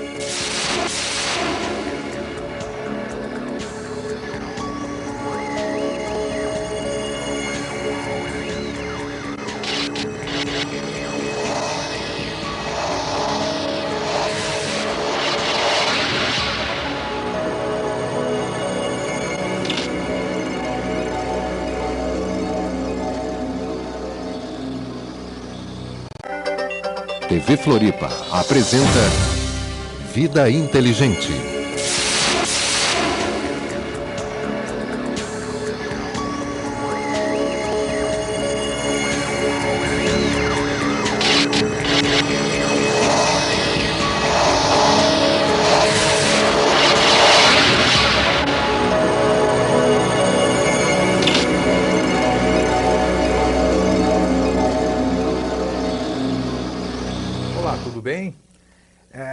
Universo conspira ao nosso favor sempre. Então hoje, vejam só, pela primeira vez, eu acredito, nós estamos começando o programa com cinco minutos de atraso. E coincidentemente, entre aspas, hoje nós vamos abordar, como nosso primeiro programa de mais um ano do Vida Inteligente no Ar, nós vamos abordar a questão do tempo. Quer dizer, já eh, falamos do tempo, o tempo conspirou aqui, começamos atrasados. Nós vamos abordar o tempo, o que, que é o tempo, nós vamos falar sobre calendários, ou seja, dentro do nosso trabalho que nós vemos desenvolvendo desde setembro de 1900, de, nossa, 1900, desde setembro de 2005, quando nós trouxemos pela primeira vez nosso convidado, Jorge Antônio Ouro, que está aqui mais uma vez e vai estar sempre conosco. É sempre um prazer receber você, Jorge. Minha Grego. Obrigado. E naquela ocasião, quando nós trouxemos o Jorge, houve uma grande comemoração e essa comemoração vem sendo celebrada até hoje. Então, Jorge, é interessante isso, né? Eu não faço a mínima ideia. É, deixa eu chamar a atenção do telespectador, porque nós não temos roteiro, nunca Não. teve script o Não Inteligente. tem aquele ponto para ficar Não lendo tem ali. ponto pra A gente não ler. traz anotação, não combina nada. Nós não combinamos nada, então É. nós, o nosso convidado, quando a gente traz o convidado, é um bate-papo, ele não sabe é o uma, que, que nós é vamos uma conversa perguntar. três. É, é- é você, eu e, E o telespectador. e o Não tem nada telespectador, combinado. exatamente. Você pode participar no tema de hoje. 3222 1137. Formule a sua pergunta. A outra boa notícia que o tempo nos dá, que nosso programa a partir de hoje volta a ser de uma hora. Então nós vamos Uma agora grande notícia. até nós, se não é uma grande notícia, né? É uma grande notícia. Então, Jorge, é, eu não sei que dia, claro, que a convenção do mundo, e nós vamos falar hoje, eu não faço ideia de que dia que é hoje. Porque pelo calendário gregoriano, gregoriano, que nós vamos falar a respeito dos calendários, hoje eu estou no dia 3 de janeiro de 2007. Mas para mim, eu sei particularmente, só não posso provar, que é uma data mentirosa. Nós não estamos em 3 de janeiro de 2007.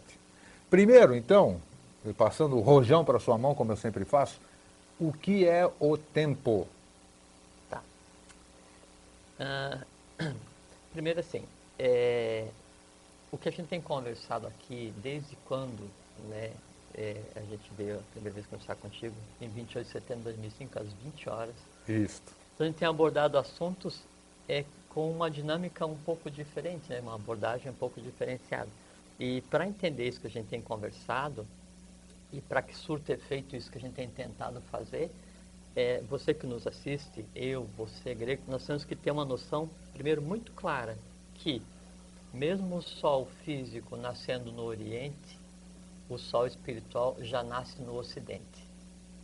Tá? Essa é a base. E ou a gente entende a transformação que aconteceu e que está acontecendo no mundo, ou nós vamos ficar deslocados. Tão deslocados quanto essa sensação que se tem no, no, no comum de falar assim, puxa, mas hoje é dia 15 e ontem parecia dia 1 Isso. Pô, mas agora já é 5 da tarde e agora há pouco parecia 11 horas. Já estamos em dezembro e ontem parecia janeiro. Então, essa percepção né, da, da falta de acompanhar as coisas, assim, da falta de tempo para acompanhar as coisas, do não entender como o tempo está passando tão rápido, né, é, decorre disso. É que toda a questão que antes geria o mundo, que vinha do Oriente, agora ela vem, ela se expande, ela é parida a partir do Ocidente, a partir do Brasil.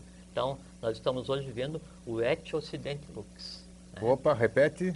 Et Ocidente Lux, Et... a luz vem do Ocidente. A luz vem do Ocidente. Antes era o Ex Oriente Lux. Mas o que, que isso tem a ver com o tempo? Tem a ver com o tempo porque, assim, é, a, a, a coisa humana, a história humana, a gênese humana, a questão do planeta, ela foi preparada por uma série de acontecimentos dos quais a mudança da percepção do tempo é um.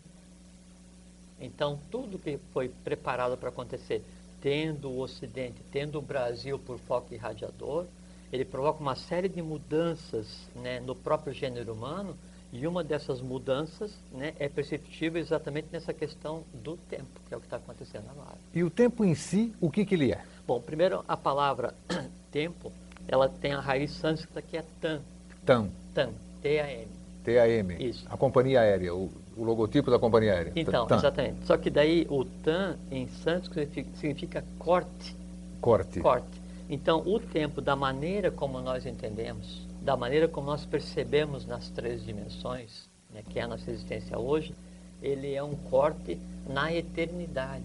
Tempo é um corte na eternidade. Tempo, exatamente, porque existiu sempre uma coisa antes, uma coisa depois uma durante, uma fração desse durante é que a gente congela e considera como hoje realidade humana e se mede então o tempo a partir disso. Porque se você pensar bem, o que, que é o passado?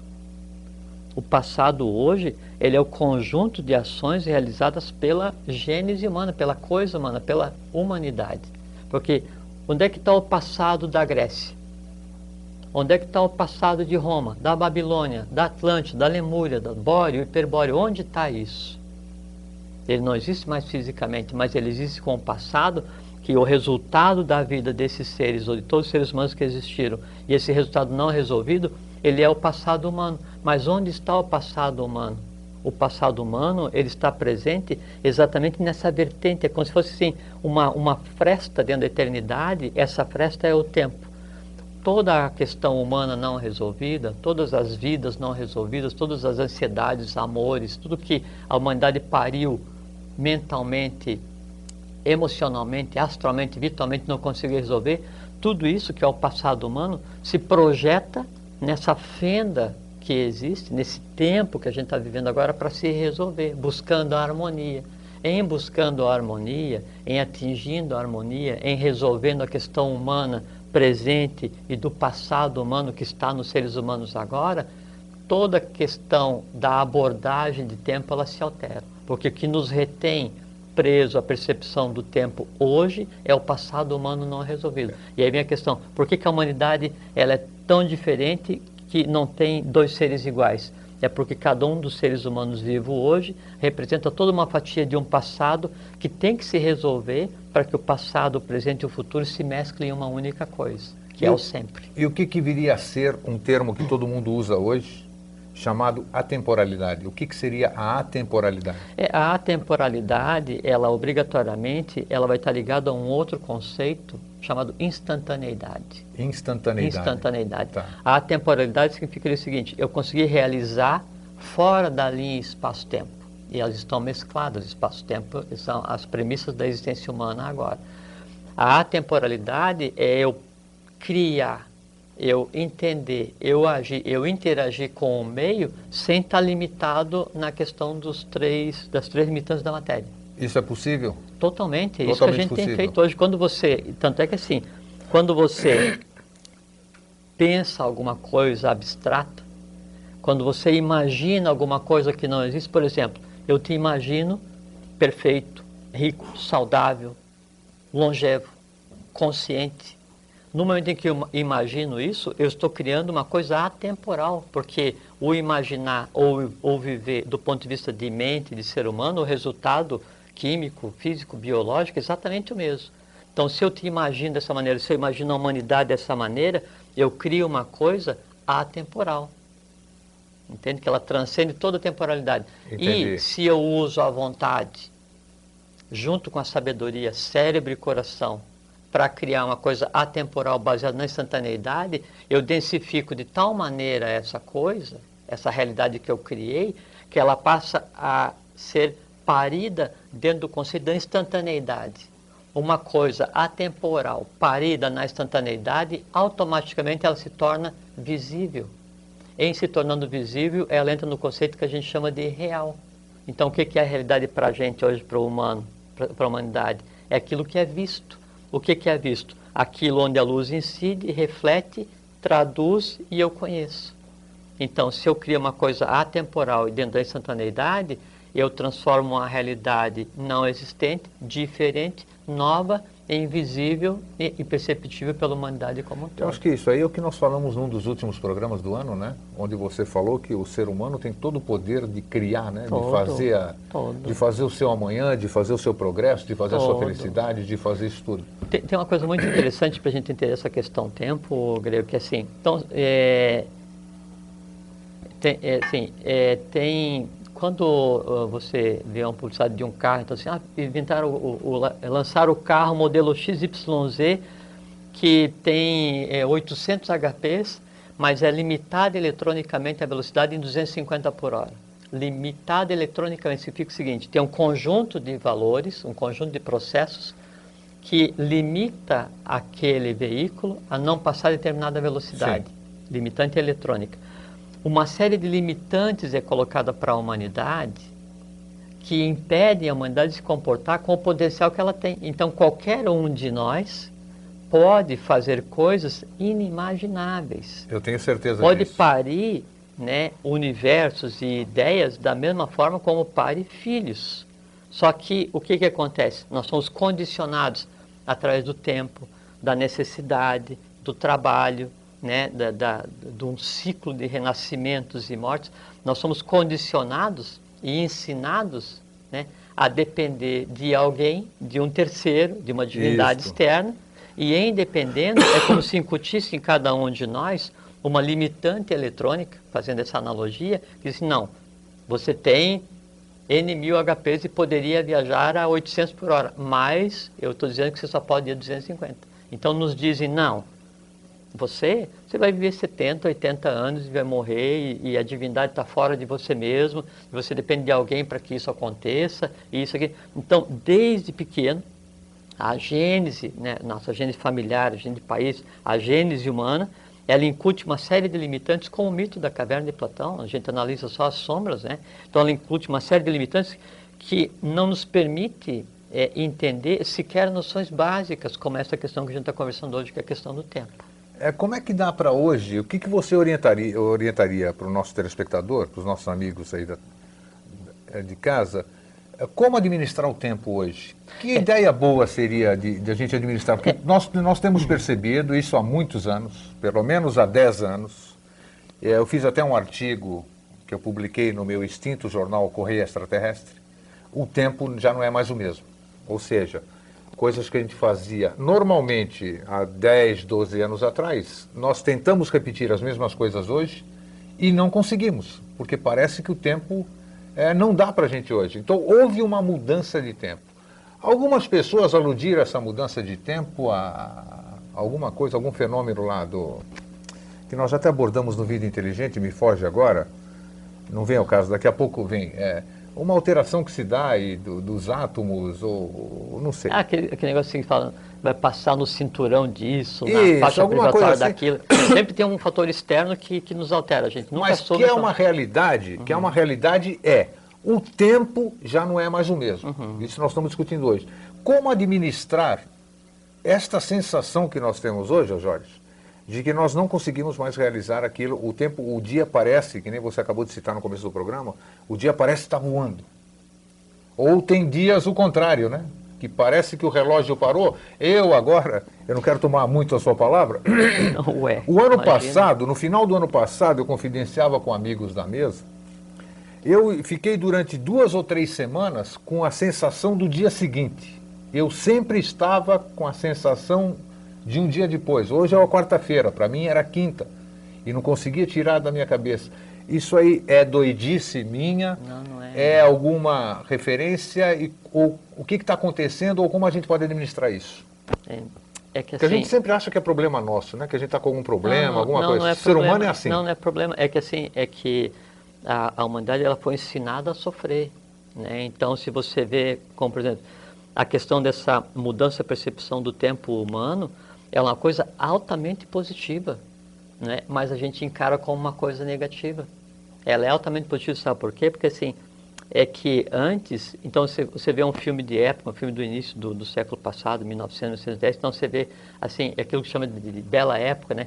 Aquela pasmaceira, aquela coisa assim, onde tudo flui mais devagar, onde tem a questão da previsibilidade, eu sei que o meu futuro, na melhor das hipóteses, é igual ao meu presente, eu adoro a rotina, então você fica naquela coisa, assim, esperando a vida passar, desejando a morte que venha rápido como um prêmio para uma vida completamente idiota, esse tipo de coisa assim.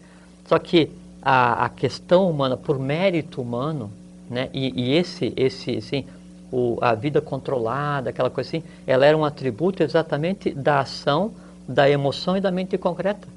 Só. Então, a humanidade sendo gerida somente por aquilo que ela compreendia, por aquilo que ela aprendia, por aquilo que ela sentia, desejava ou temia.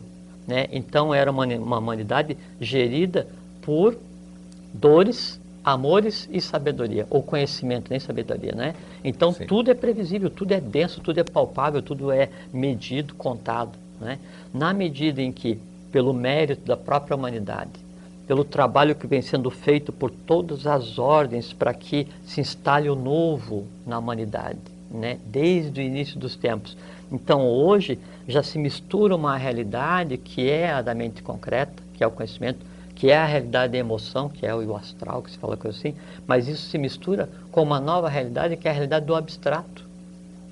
Em o abstrato se mesclando e atribuindo novos valores para a mente concreta, Onde entra esse abstrato? Acho que seria interessante não, o colocar aqui. abstrato é o que se eh, conceituaria como a intuição, Ah, tá. o conhecimento divino, né? Tá. assim, é, o, o, o segredo, tudo que foi mantido em segredo para entregar para a humanidade em determinado tempo, está sendo entregue hoje, Entendi, agora. está entendido. É, Tá, esse que seria o abstrato. Isso então. é o Tá. abstrato. Porque assim, O que, se- estava oculto, é, o que que, o- estava hermético. Exatamente. Que Tá. o que se conversa aqui, a gente tem procurado fazer isso muito claramente, assim, é desmistificar, desmitificar e pegar qualquer conhecimento antes dito oculto, esotérico, secreto ou sagrado ou o que seja, e transformar ele em uma coisa completamente inteligível, assimilável, prazerosa de ser ouvida, mas principalmente útil, prática. Se qualquer conhecimento dado por nós ou por qualquer outro que seja, não for um conhecimento prático ou depender de um terceiro para que isso aconteça, pode esquecer porque estão te ludibriando.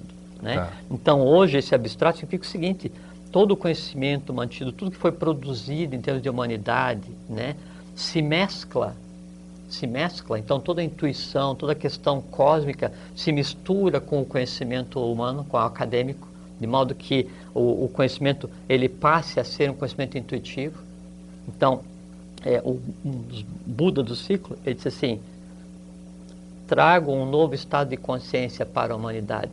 Não mais admito que se diga tive uma ideia, porque no futuro a ideia será permanente no homem.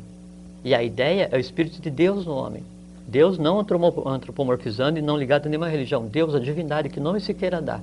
Então, o que a gente vive hoje é a exata transição de um mundo regido pela mente concreta e pela emoção, que é o mundo do passado, Sim. para o mundo das ideias. Então não acontece mais aquele negocinho de o gênio, aquele que é considerado diferente, fala assim: ah, eu tive uma ideia, e inventa uma coisa, inventa lâmpada, inventa não sei o que e tal. Isso não existe mais. Gênios somos todos que estamos existindo. Nós estamos, nesse momento, entrando no mundo das ideias. E essa que é a transição, o mundo das ideias, a intuição mesclando-se com a mente concreta, ela cria a razão, a lógica intuitiva, que seria um atributo feminino.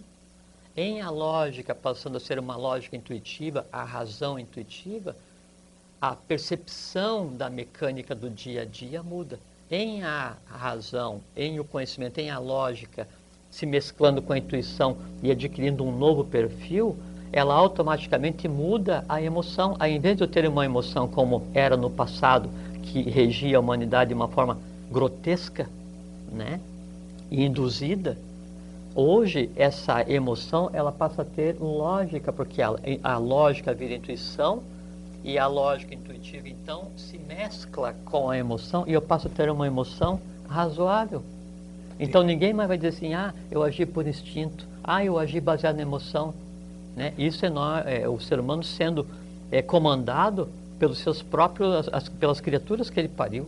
Né? Isso não se aplica mais. Então, em síntese, essa sensação, em função do que você acabou de dizer, essa sensação, então, é em decorrência dessa, é, dessa mudança. Não, então, e é física, é real. Ela é física, mas ao mesmo tempo essa impressão que nós temos é uma, é uma impressão é, é, falseada em função dessa transição do, do abstrato se é, concretizando, vamos dizer, que a gente não consegue entender é, isso ainda e a é. gente confunde com outra coisa. e se alguém perguntasse assim para a gente, tá, mas qual é a prova que você me dá que nós estamos no futuro, que nós estamos em um novo ciclo, assim, em uma nova realidade, né, onde tudo é novo e novo, veja bem, grego, novo não de diferente do antigo, o novo é novo.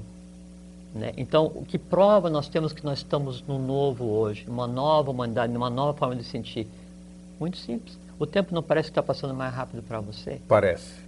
Para você, para mim e para todos. Pra Significa todos. o quê? É a primeira percepção visível da necessidade de readequação humana ao novo. E vem mais. E vem mais. O que é o mais que vem? Vem consciência, consciência, vem riqueza, vem saúde, vem longevidade, vem uma nova espécie humana.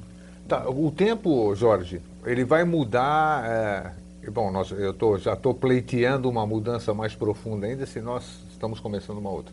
Mas o tempo no futuro, ele vai ser diferente ou não? Nós já vamos ter outra noção do tempo no Sim, futuro? Sim, muda, muda completamente, porque é, é, o, o conceito de tempo humano do passado, que era aquele assim, não, eu vou fazer isso às quatro horas, amanhã isso, o dia tal, né? A gente vai conversar sobre essa questão dos calendários, como é que isso é uma, é uma maia, né? é uma, uma, ilusão. Né? Uma ilusão. Então, essa percepção que eu tinha da serialização das coisas era uma limitante do próprio ser humano. Disse, não, eu não posso é, criar alguma coisa a não ser que eu trabalhe para isso. Eu não posso fazer alguma coisa porque há uma restrição física para que isso aconteça. Nós entramos em, uma, em um, um, um novo ciclo agora, em um momento do que a gente poderia chamar de super-homens super seres humanos resolvidos, saudáveis, alegres. Como é que a gente. Isso aí os livros dizem, todo mundo diz, você já disse, eu já falei em palestras, isso aqui, como é que a gente pode convencer as pessoas de que elas têm esse potencial? Eis a dificuldade. Não se pode. Não se pode, não, né? se pode, não porque assim, é que, é, por que, que, por que, cada, por que, que você é diferente de mim? Porque você tem em você, por exemplo, não é, toda a gênese grega para se resolver. Você tem todo um país tudo que fizeram de errado, ou de certo, não precisa. Tudo que fizeram de errado e que tem que ser resolvido, está em você para se resolver. Qual é que é a fórmula para que você perceba o novo? Ou como o novo vai agir em você? Somente você sabe.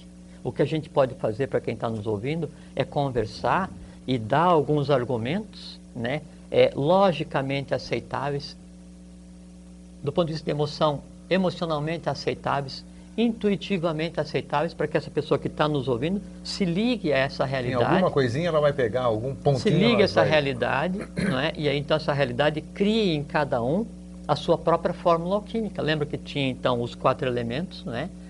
é, que é o, a terra, a água, o fogo e o ar, e o ar, mais o éter, que é o quinto, que é o entorno desses, né? mas para a alquimia tinha mais três.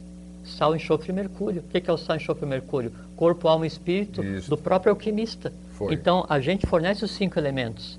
Agora, o processo alquímico acontece em cada um que está nos assistindo. Nós não temos como interferir.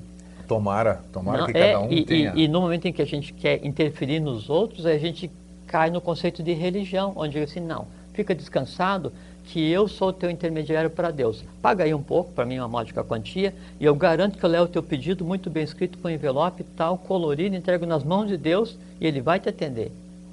Isso é estrutura de religião. Tem razão. Né? E a gente É. continua criando a dependência que Continua nós não criando queremos que e, e não existe a divindade antropomorfizada, a divindade integral está dentro de cada um de nós esperando ser liberta. Cada um de nós no dia a dia comete crime de lesa divindade e lesa evolução, por quê? Porque impede que a divindade em cada um se exteriorize. Cada um constrói o seu próprio mundo para que o seu permaneça ignorado, ou para que o meu permaneça ignorado, conforme disse a própria divindade. Então eu digo, não, eu não consigo descer dessa rampa aqui. Eu estabeleço o meu limite. Aí pronto, você não desce não, mesmo. a não ser que venha alguém me pegue pela mão e me cobre para fazer isso. Né? E aí então a gente fica naquela de depender de todos, desejar depender de todos, por quê? Porque o desconhecido, o novo, ele é tão fantasticamente maravilhoso que ele acaba com um prazer humano que é comum a todos. Qual é o prazer humano comum a todos? Prazer de sofrer. É verdade. É Claro. Por incrível Todo que mundo pareça, adora sofrer. E sabe por quê? Não é culpa nossa. É- quando nós erramos, não é culpa nossa. É que o- os erros e os sofrimentos criados pela própria humanidade, Que eles são, seres, tudo isso aqui, são né? seres vivos, Tá presentes, vitalizados hoje, no dia a dia, exatamente. E eles em nós, através de nós, eles precisam reproduzir o fato para sobreviverem. Então as pessoas sentem medo, alimentando os medos criados por seus antepassados. Em um ser humano deixando de sentir medo, ele liberta a si mesmo, liberta todos os seus antepassados, reescreve uma fatia do passado humano, automaticamente substitui o passado humano e o presente humano por uma fatia de futuro só. Então o processo alquímico ele é absolutamente simples. Era como era na questão da alquimia, né? Você tem lá o lápis filosoforum, a suma matéria, a pedra filosofal, a fórmula da alquimia, todo mundo conhecia. Né? Era pegar o enxofre, pegar o mercúrio, né? era pegar o calor quente, o calor frio, fazer todo o processo com o sal, não sei o que e tal, determinado dia da lua, você vai e faz isso três vezes. Então, a forma a gente podia vir aqui dá para qualquer um. Quando que o alquimista conseguia a pedra filosofal? É quando ele se de tanto repetir o processo alquímico, de tanto tentar entender essa alguma coisa, ele era a própria alguma coisa. Ele era o próprio metal sendo transformado. No momento em que ele adquire tal identidade com o metal, com o objeto estudo, que ele passa a ser aquilo, a transmutação alquímica aconteceu primeiro nele. Com ele vira ouro.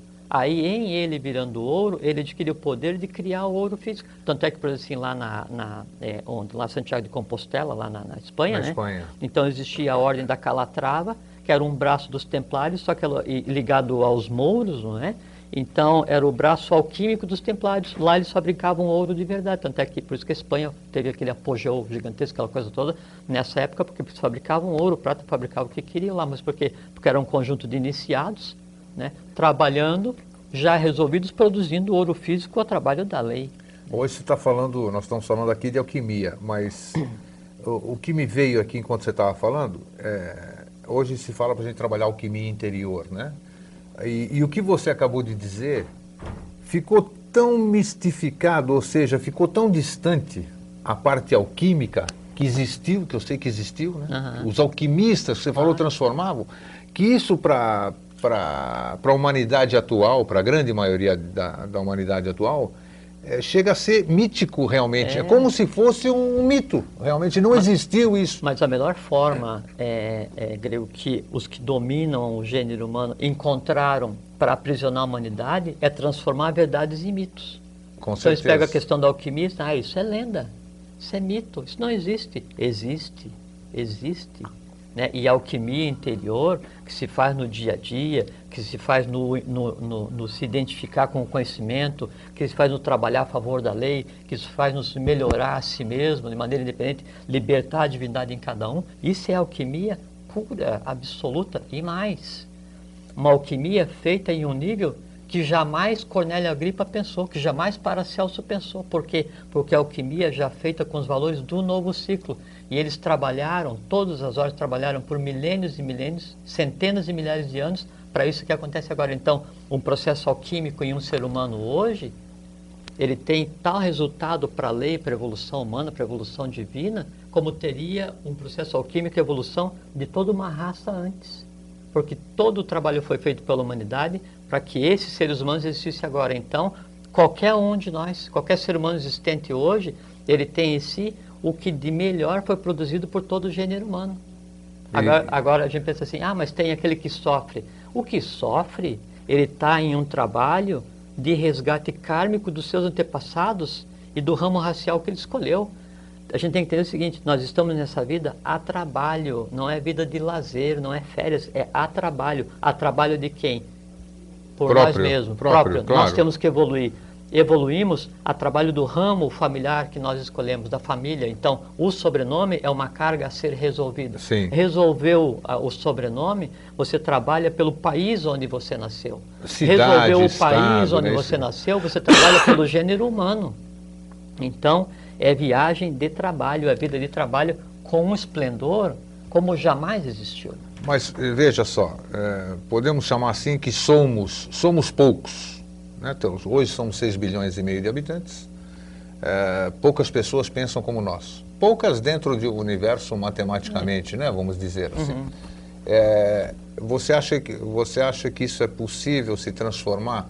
Ou esses poucos que pensam dessa forma e trabalham assim, não. estão fazendo o trabalho dos demais antes da gente entrar na, nos calendários propriamente é, ditos? Não, Grego, não, não são poucos, eu penso. É, a gente não pode trabalhar pelos outros. Só que assim, a gente pensa assim, então, por exemplo, eu estudo ou tento entender alguma coisa já há muitos anos. Você só com a questão de ufologia, você lida há 40 e poucos anos, Isso. não é? Então você veja que os caminhos que a vida escolhe para cada um são os caminhos que a lei precisa para cada um. Então, a gente tem uma pessoa que não liga para nada, nunca estudou, um dia vai e estuda ou lê uma página de um livro ou conversa com alguém, ouve uma frase e resolve em si alguma coisa que é a própria razão da existência dela. Exatamente. Isso é, temos um então, o volume de trabalho né, e o que há para ser feito em cada um é completamente diferente. O que há que ser feito, isso há que ser feito, é a iniciação do gênero humano. E iniciar o gênero humano implica iniciar o gênero humano presente e passado, para que seja visível o gênero humano do futuro que já está em nós. Pô, vamos lá, né? Estamos começando. O que, que, você tem tá na mãozinha tranquilo. aí? Estão mostrando a nossa câmera aqui, está dizendo alguma coisa.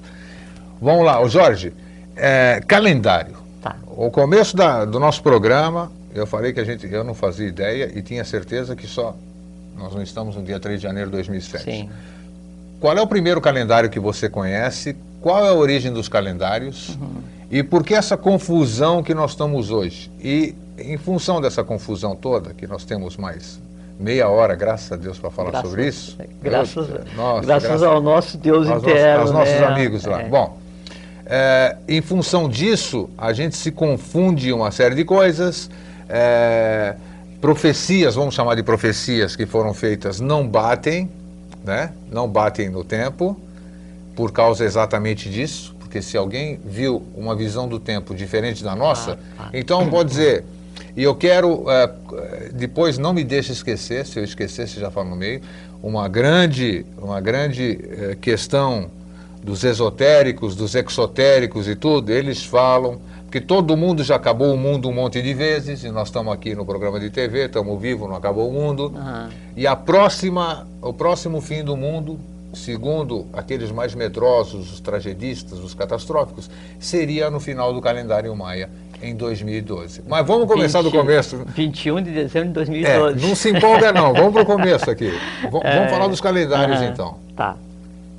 Bom, primeiro assim, é, toda a cultura é, ocidental, né, ela se assenta na cultura romana né, com relação a, a, calendários, né, o Ocidente, né, já vão chegar. Então, por assim, Mas você já veio para frente, você já veio para Roma. Roma é. Não, não, só para chegar tá. aqui e depois aí comparar com o que é, e, e, aí é, é, comparar, né, o que é o calendário, o que é o calendário atual com os calendários mais antigos, maias, astecas, né, egípcios, e com o calendário dos Vedas, esse tipo de coisa assim. É. né? É, nós estamos tendo problema com contra-regra aqui. então, assim, então, por assim, é, os dias da semana, né? Então, do- só para a gente analisar essa questão calendária, né? De onde é que vem os dias da semana, né? Dos planetas, né? Então, os babilônios, né, é, na, na Babilônia, eles, é, os, os planetas que eles observavam a olho nu, né, eles criaram os dias da semana. Sim. Sol, Lua, Marte, Mercúrio, Júpiter, Vênus e Saturno. E ainda hoje permanecem esses mesmos. Perfeitamente. Né? Os, os- sete, é. Então aí depois os, os romanos pegaram os septimanas, sete manhãs, e, Isso. e em 321 aí com Constantino, né, e criaram o conceito de semana. Então hoje a gente fala assim, não, eu renego os pagãos, né, porque eu sou católico, eu sou muçulmano, eu sou judeu, ou eu sou hindu, eu sou... Então eu digo assim, não, eu me escudo em uma religião, né, e digo, não, eu renego todo o conhecimento porque o conhecimento que sou no ocidente e tal. Tá, mas é o seguinte, até os dias da semana, né, provém de um conhecimento, né, de um calendário babilônico, que Sim. por sua vez descendeu de um egípcio, que por sua vez descendeu de um atlante. Então, como que o teu dia a dia faz parte, né? Esse conhecimento, está embutido nesse conhecimento, e você renega. Então, aí com a questão do calendário. Peraí, partir... peraí, peraí, você falou calendário Atlante e já me interessou. É, toda a origem do, do calendário, é, ela é um... Eu faço parte, inclusive, de comunidades da internet, de comunidades grandes, onde a gente abate. Então, a maioria das pessoas, jovens, jovens até uma faixa de uns 30 e poucos anos, contestam, diz que isso aí é tudo, é, tudo lenda, tudo mito, que não existiu Atlântida, isso aqui é problema deles, não importa. Mas você me falou, considerando que Atlantis foi o- um dos povos dos quais nós somos remanescentes e muita coisa, é, fala, sem perder a sua sequência, eu quero saber do calendário Atlântico, seria o mais antigo ou não? Não, Não seria o mais antigo? É porque o, o- o calendário mais antigo ele existiria antes da Terra mudar o seu eixo em 23 graus, né? Que seria na, na transição eh, da Lemúria para o Atlântico. Então eu tinha uma contagem de tempo completamente diferenciada, Tinha? Tá. sim, baseada Claro, 23 graus e meio faz muita diferença. faz e, é, isso aconteceu no primeiro fundamento da Atlântida, que foi mais ou menos 1 milhão e 600 mil anos atrás. Sim. Aí teve o segundo fundamento da Atlântida e o terceiro que aconteceu mais ou menos 10 mil anos é, atrás, que é onde vem o, o mito do, do dilúvio, né? Sim. Na- em todas as teogonias, todas as tradições, Tá. né? E é onde então houve o êxodo Atlante para todos ah, os continentes e, e onde eh, restaram os, os livros eh, eh, ditos sagrados, né? Como Tá. o Popol que ele narra exatamente como foi o, o- último dia de existência da, da última ilha da Atlântica, que foi Poseidones, né, de onde Platão narra, porque Platão pegou esse conhecimento do Egito. Né? Então, a partir dali, esse conhecimento ele foi separado. E então, sim, astecas, os astecas tinham um calendário que, em, em precisão, só foi é, é, achado um igual, ou, se chegou a tal precisão, em 1970 e poucos É verdade. né? Os maias tinham um calendário né, é, tão preciso né, que só se conseguiu chegar agora, né, agora é, há pouco tempo também. E os maias ainda tinham dois calendários. Tinha um calendário de um calendário lunar, que eram 13, 13 meses de 20 dias. Um calendário lunar que eram 13 meses de 20 dias, né?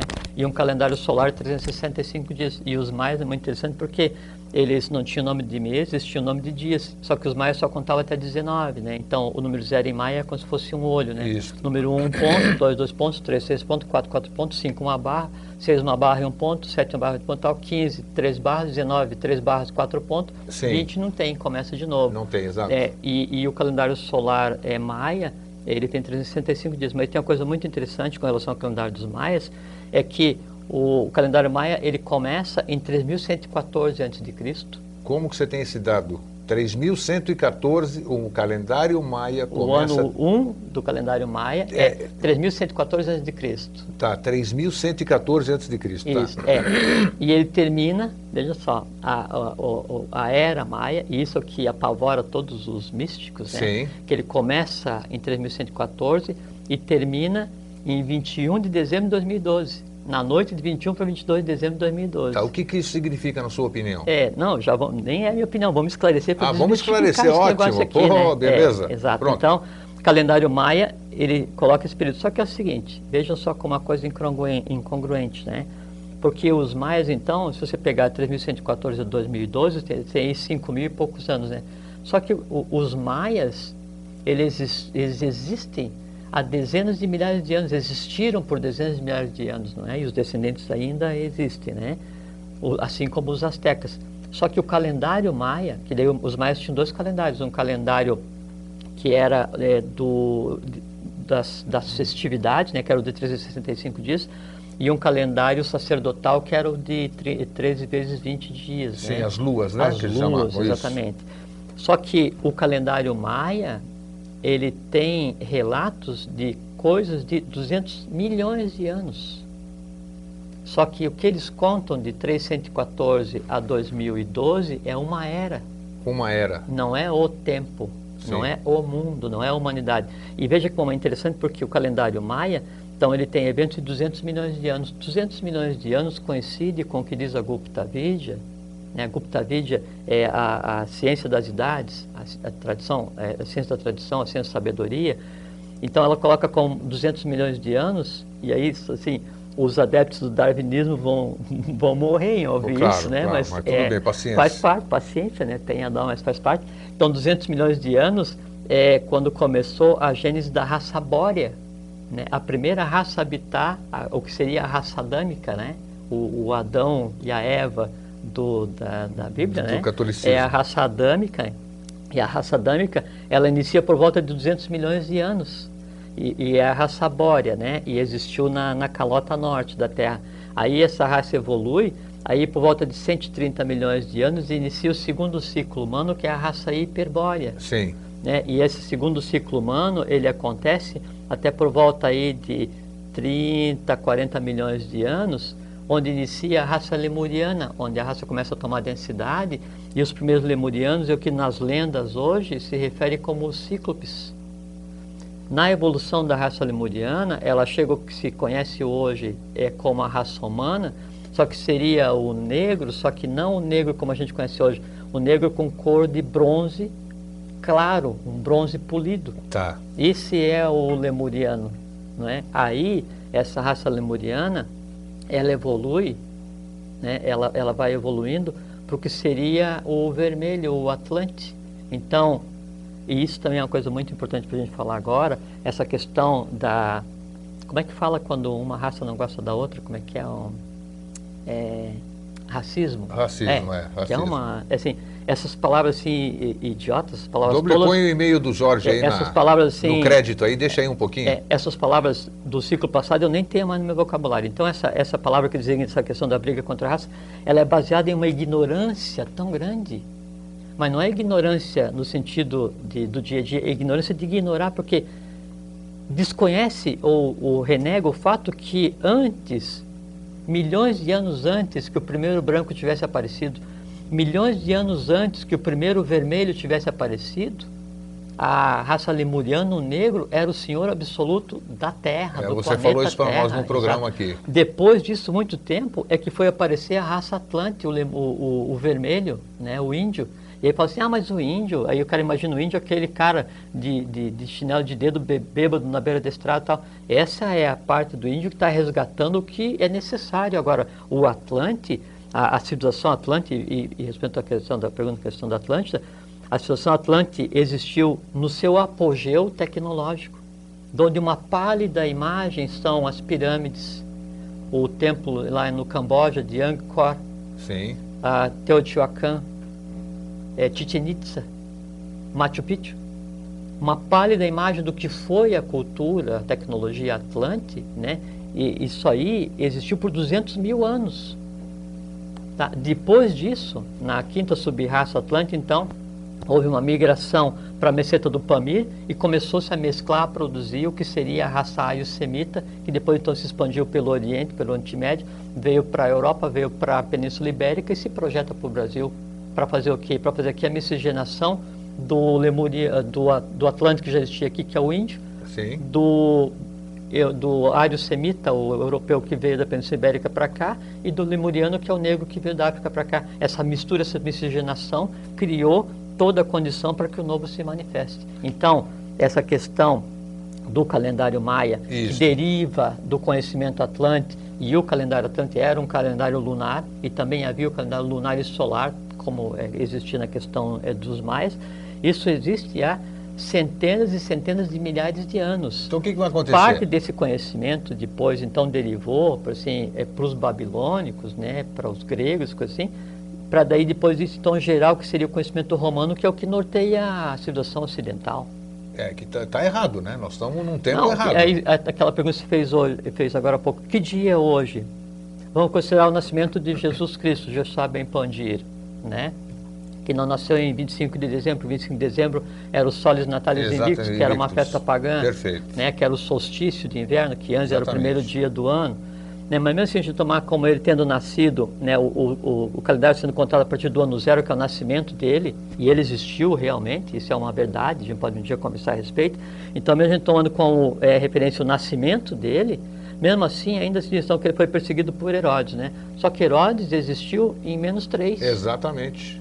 Não bate o. Então não é zero. Exato. Se você pegar o calendário chinês, eles dizem que Jesus nasceu em 5 DC, 5 depois de Cristo, porque foi o período em que aconteceu né, um, um- um evento a- astrológico que coincidiria Que com a estrela de Belém. Perfeitamente. Que também não tem nada a ver, porque a Isso. estrela de Belém é simbólica, né? E aí tem a ver sim com a questão dos três reis magos, que vieram do país de Prestes João, que na verdade é Agar de Shambhala, né? E aí tem lá Bitsareia, Miliquior e Gataspa, que são os- o rei do mundo e as colunas, que vieram trazer ouro e incensimento. Então tem toda uma verdade cósmica, né? Por trás disso, mas que questiona a questão da cronologia Sim. né? Tanto é assim, chegando na questão do, do hoje, né? Então, Roma tinha o calendário é, do, de, de Juliano, Rômulo. né? Não, antes, Rômulo, não, antes tá. do primeiro calendário de Rômulo, né? Tá. Quando Roma foi criada, isso em 755 a.C., alguma coisa assim, não me lembro exatamente, né? Então tinha o, o primeiro calendário, que era dito como calendário divino, só que era 10, 10 meses e 30 dias. E o resto era inverno.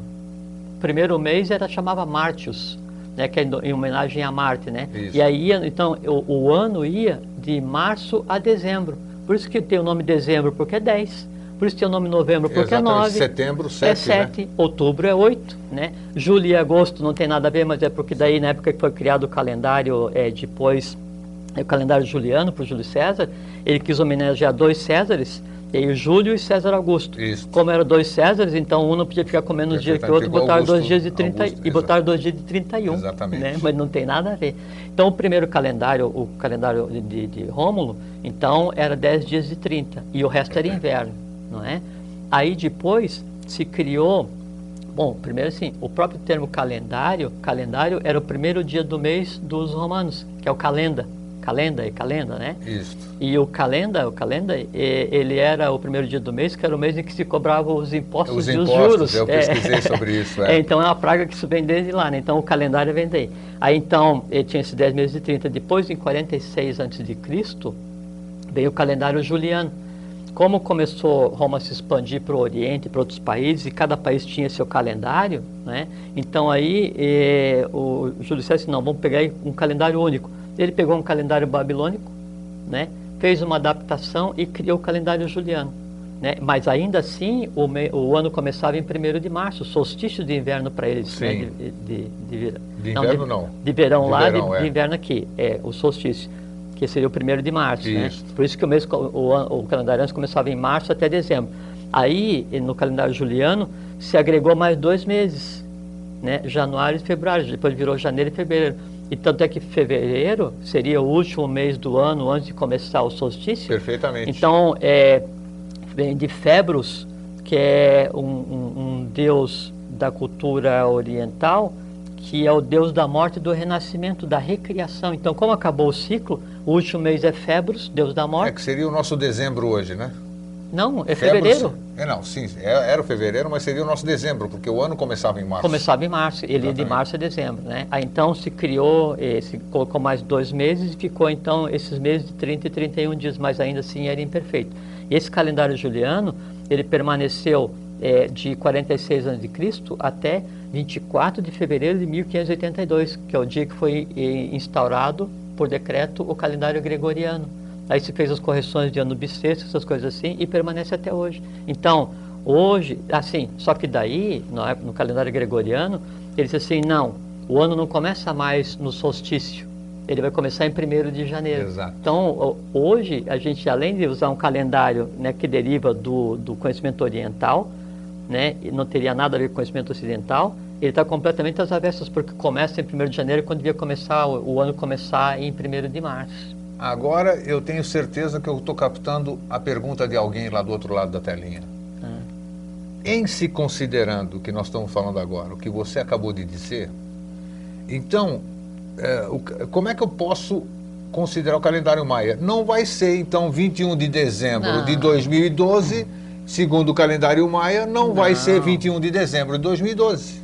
Não, Como é que vai ser isso, então? Não, segundo o calendário maia, hoje estaria em 2010, porque se tiver quatro anos de erro, Exato, é isso que eu estou é? falando, exato. Se considerar a questão da China, então hoje a gente já estaria em 2011, já seria ano que vem. Seria o ano que vem, de acordo com o é, calendário mas, maia. é, mas como há, né, Mas ainda, começou- ainda há erro no calendário gregoriano, a gente não sabe quando vai ser 2012. Isso Eis não a é certo, questão. Não se sabe. Mas mesmo assim, mesmo que 2012 fosse daqui a seis anos, grego, a gente tem que ver o seguinte, então, o que os maias fizeram foi nomear uma yuga. Yuga em sânscrito é uma idade. Sim. Né? Só que assim, veja que uma coisa muito interessante, então Krishna nasceu por volta de 3500 antes de Cristo, né? E Jesus Krishna, né? E, e é muito interessante porque é, ele, então, é, ele teve sete irmãos antes, Krishna, né? E o pai e a mãe dele foram aprisionados pelo... e Krishna era de alta estirpe hindu, né? Sim. Era um príncipe. E aí então o, o tio deles tomou o trono e havia uma profecia que a, a, um sobrinho dele, um da gênese dele, que fosse o oitavo, o destronaria. Então ele mandou prender o pai e a mãe de Krishna e todos os irmãos de Krishna que nasciam, ele pegava logo que nascia e mandava matar. Parecido com a história de Herodes. Sim. E o nome é Ieseus Krishna, Jesus Cristo, né? Só que o Cristo vem do Crestos grego, que é Grego. iluminado, e vem também do sânscrito Acta, que é o iluminado, né? De onde vem lá a questão do mito do, é, do presépio, que Jesus está ao lado e tem uma vaca no presépio, mas vaca é vaca, né? Que é o verbo solar em sânscrito, né?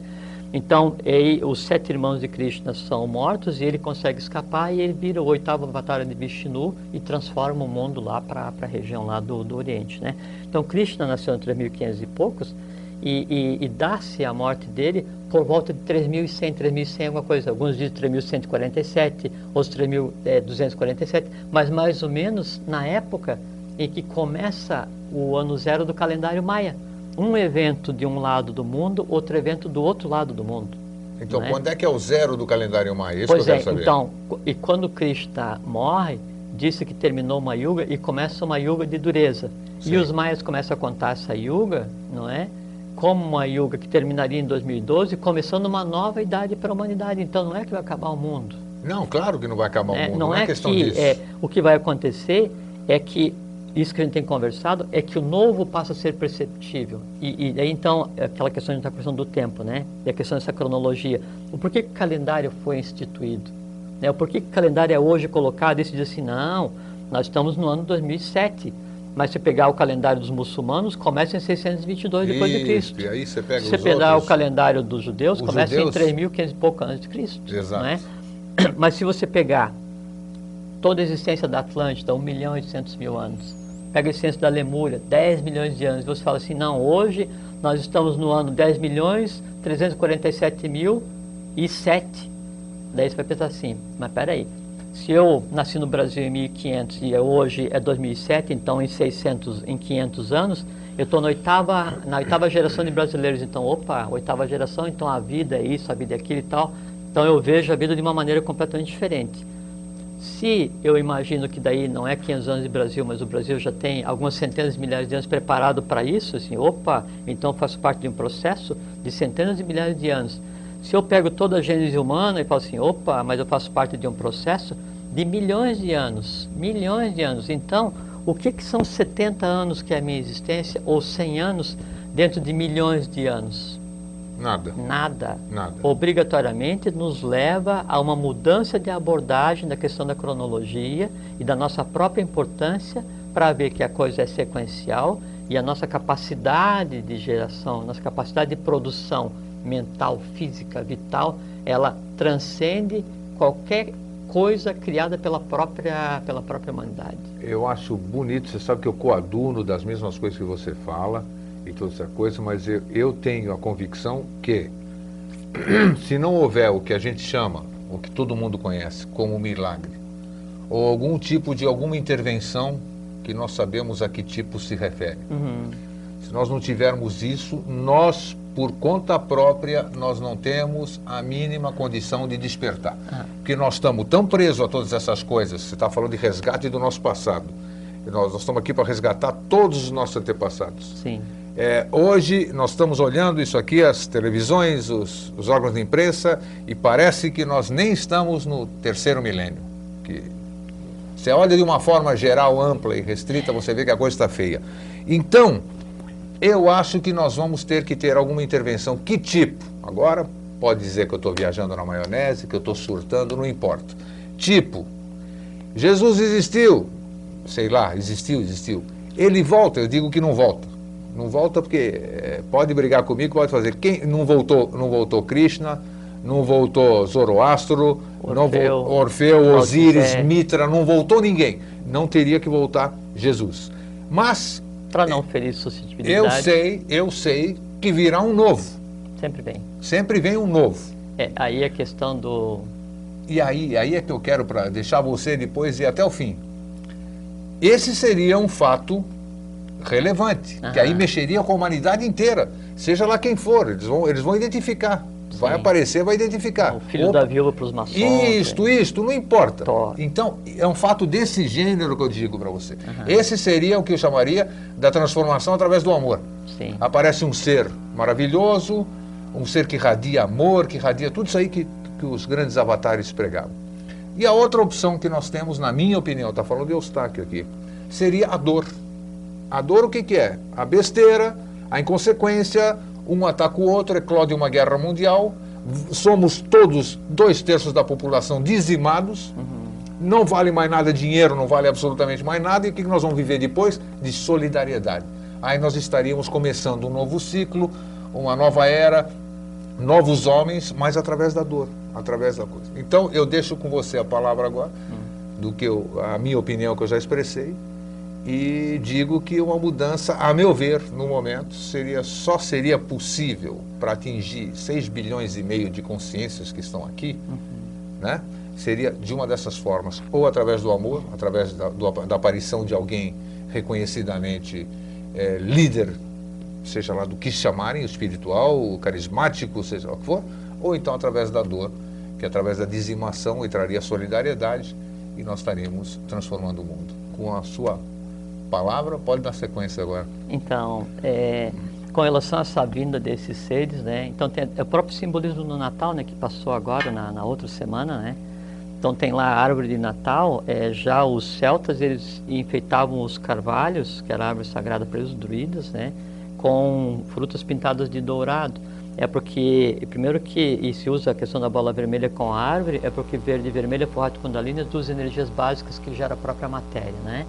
E a bola simbolismo. vermelha e a bola vermelha na árvore, cada bola vermelha é um que veio.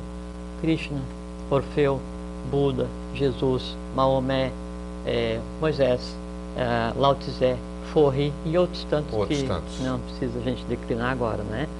Só que agora, nesse final de ciclo, vem não uma bola da árvore, vem a estrela da árvore. A estrela, aquela que vai lá em cima da árvorezinha. Isso, exatamente. Então, agora é o evento dos eventos, é a vinda das vindas, é o Bishan dos avataras, é a semente de onde se originaram todos, né? Todas as profecias, todas as ordens que trabalharam para isso, Avis Maris Templários, Ordem do Dragão de Ouro, Ordem do Dragão Azul, Dragão Amarelo, né? Da Ordem da Calatrava, todas as ordens, todas as fraternidades que existem hoje no mundo atuando, todas as hierarquias em trabalho para a vinda de um ser, que é o que você eh, disse que poderia acontecer agora. Quanto à questão, Eu não vou resistir, eu vou ter que perguntar, vou ter que interferir. segundo É, as tradições, é Não, o tudo bem. Eu só vou interferir e vou ficar quieto de novo, mas eu não podia deixar de fazer. Considerando que 2012 fecha o ciclo Maia, que seria uma era, como se diz, é, e que isso vai gerar algum tipo de transformação, como você disse, não vai. nada de fim de mundo, Não, transformação, já- já tá acontecendo em agora, né? considerando que está na hora do novo, do, do, do novo avatar vir, esse, a pergunta que fica é problema seu. Eu jogo o rojão mesmo. A pergunta que fica é a seguinte. Ele viria dentro desse período de hoje, do dia de hoje, 3 de janeiro de 2007 até 21 de dezembro de 2012? Se você não quiser, não responde. Não, ué. A pergunta feita, a resposta Então tá aí. resposta falada, né? Então, só eh, terminando o comentário com relação à tua colocação anterior, essa questão da alternativa B, do plano B, que é a guerra, né? De Sim. dizimar, isso é coisa do passado. Isso, assim, é um... Você tem certeza? Você acha isso? Que não, não temos condição de. Eu nem acho. Tá, ótimo. Deus te ouça. Não, ele, ele ouve porque o meu Deus está em mim, o Isso, teu Deus está em exatamente. você, É, e o é meu uma e o força teu... de expressão. É. É, e o meu e o teu é o mesmo, assim como Deus que está em Eu cada quero um é o paz. mesmo que o meu. Não, é Pax Perene, P e Pax com X. Isso. P a X ainda, né? Essa questão de guerras, coisas assim, isso é, sabe, é coisa assim de ah, é, lá, criança mal resolvida, que aí o poder econômico colocou em uma cadeira para manipular com a marionete e fica, sabe, uma coisa assim que nem vamos perder nosso tempo comentando desses seres que Tá, é. são seres completamente deslocados no, no gênero humano, não tem nada a ver, né? Agora, com relação à vinda do, desse ser para esse período, todas as tradições apontam para isso, para esse período. O nome Brasil foi parido para isso, o, o Brasil foi parido para isso, a raça brasileira foi parida para isso, o mundo foi preparado para isso. Há centenas e centenas de milhares de anos há um trabalho sequencial, ininterrupto, dioturno, preparando o evento que toma lugar agora na humanidade. E esse evento se diz entre 2005 e para frente. E não é só 2012, que se diz que o evento acontece em 2005. 2005, Sim.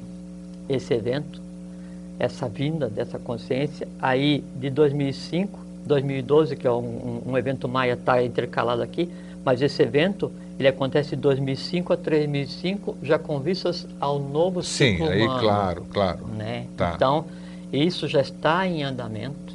Essa vinda, ela já está acontecida. Uma das razões dessa vinda é essa questão da percepção do tempo. E uma outra coisa que é muito interessante a gente comentar nesse tempinho que está faltando, que é o seguinte. Então, seja que hoje a gente está em 3 de janeiro, né? No final do ano, você chegou para quem você gostar e falou assim, ó, feliz ano novo, muita saúde, muita felicidade, te desejo tudo de bom em 2007. Veja a limitante, aquela questão do, do- da, da limitação eletrônica. Sim, você não consegue bom- ver a frente. É, exatamente. Eu te desejo tudo de bom Em 2007. em 2007. Se eu não te encontrar no final de 2007, 2008 vai ser Eu, ruim. eu não vou te renovar os votos, né? E isso que é muito importante a gente tomar ciência é que o novo que está estabelecido hoje, ele tem aquele conceito que você levantou da questão da atemporalidade, tem aquilo que eu falei da questão da instantaneidade e, e tem essa questão do conceito de tempo que é um corte da eternidade e isso tudo ele gera um termo, sempre. Tá. O sempre é o que engloba o passado, é o que engloba o presente, é o que engloba o futuro e mesmo o futuro que está por desenrolar, tudo ele está contido no sempre. Então, hoje, nós não podemos mais dizer feliz 2007, porque 2007 existe só no meu conceito. Hoje nós temos que dizer feliz sempre Muito interessante. Aí, por isso que o tema do nosso programa era tempo, né? e sempre. Tempo sempre. E para Exatamente. variar o nosso tempo, É, estamos em cima da pinta. Eu deixo para você, como sempre que você vem ao nosso programa, e sempre virei quando você me convidar. Isso é um, já sabe, né? prazer. Já sabe, É, já. sabe que isso é uma celebração, não é um com encontro, certeza. E é né? todo um prazer receber e tenho certeza que o nosso amigo de casa também adora quando você vem. Jorge, sua mensagem final Tá. para esse sempre então. Não vamos desejar para Então. 2007 para o sempre. É, é, é uma coisa muito simples. É, que eu desejo para vocês. Primeiro, agradecer que hoje vocês nos- dedicaram uma hora da vida para nos ouvir. E espero que tenha servido. Se um segundo dessa hora vocês aproveitaram, tá ótimo. Mas tenham em mente o seguinte: retirem os conceitos, os limitantes eletrônicos que cada um de vocês tem e pensem não em termos de cronologia, não em termos de tempo de calendário, porque isso é uma maia, é uma ilusão criada para nos colocar limitantes. Pensem em termos de sempre.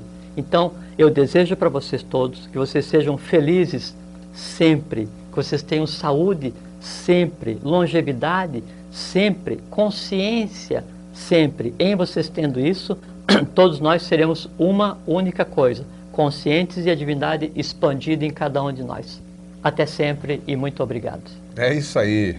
Gente, fica o nosso muito obrigado hoje. Exato. Jorge, foi um prazer tê-lo aqui. Grande prazer, Nós vamos já obrigado. determinar o nosso próximo tema, né? Pra, Ah. Nós vamos ver. Sempre É, uma então, surpresa para vocês. Nosso tema é sempre determinado dentro do conceito de sempre, a gente fala na hora. Não tenha dúvida. É. E aqui, gente, até, não vou nem dizer até a semana que vem, até sempre então. Um Até grande sempre, abraço e fiquem um grande com Deus. abraço. Fiquem com Deus, seus deuses e obrigado. TV Floripa apresentou Vida Inteligente.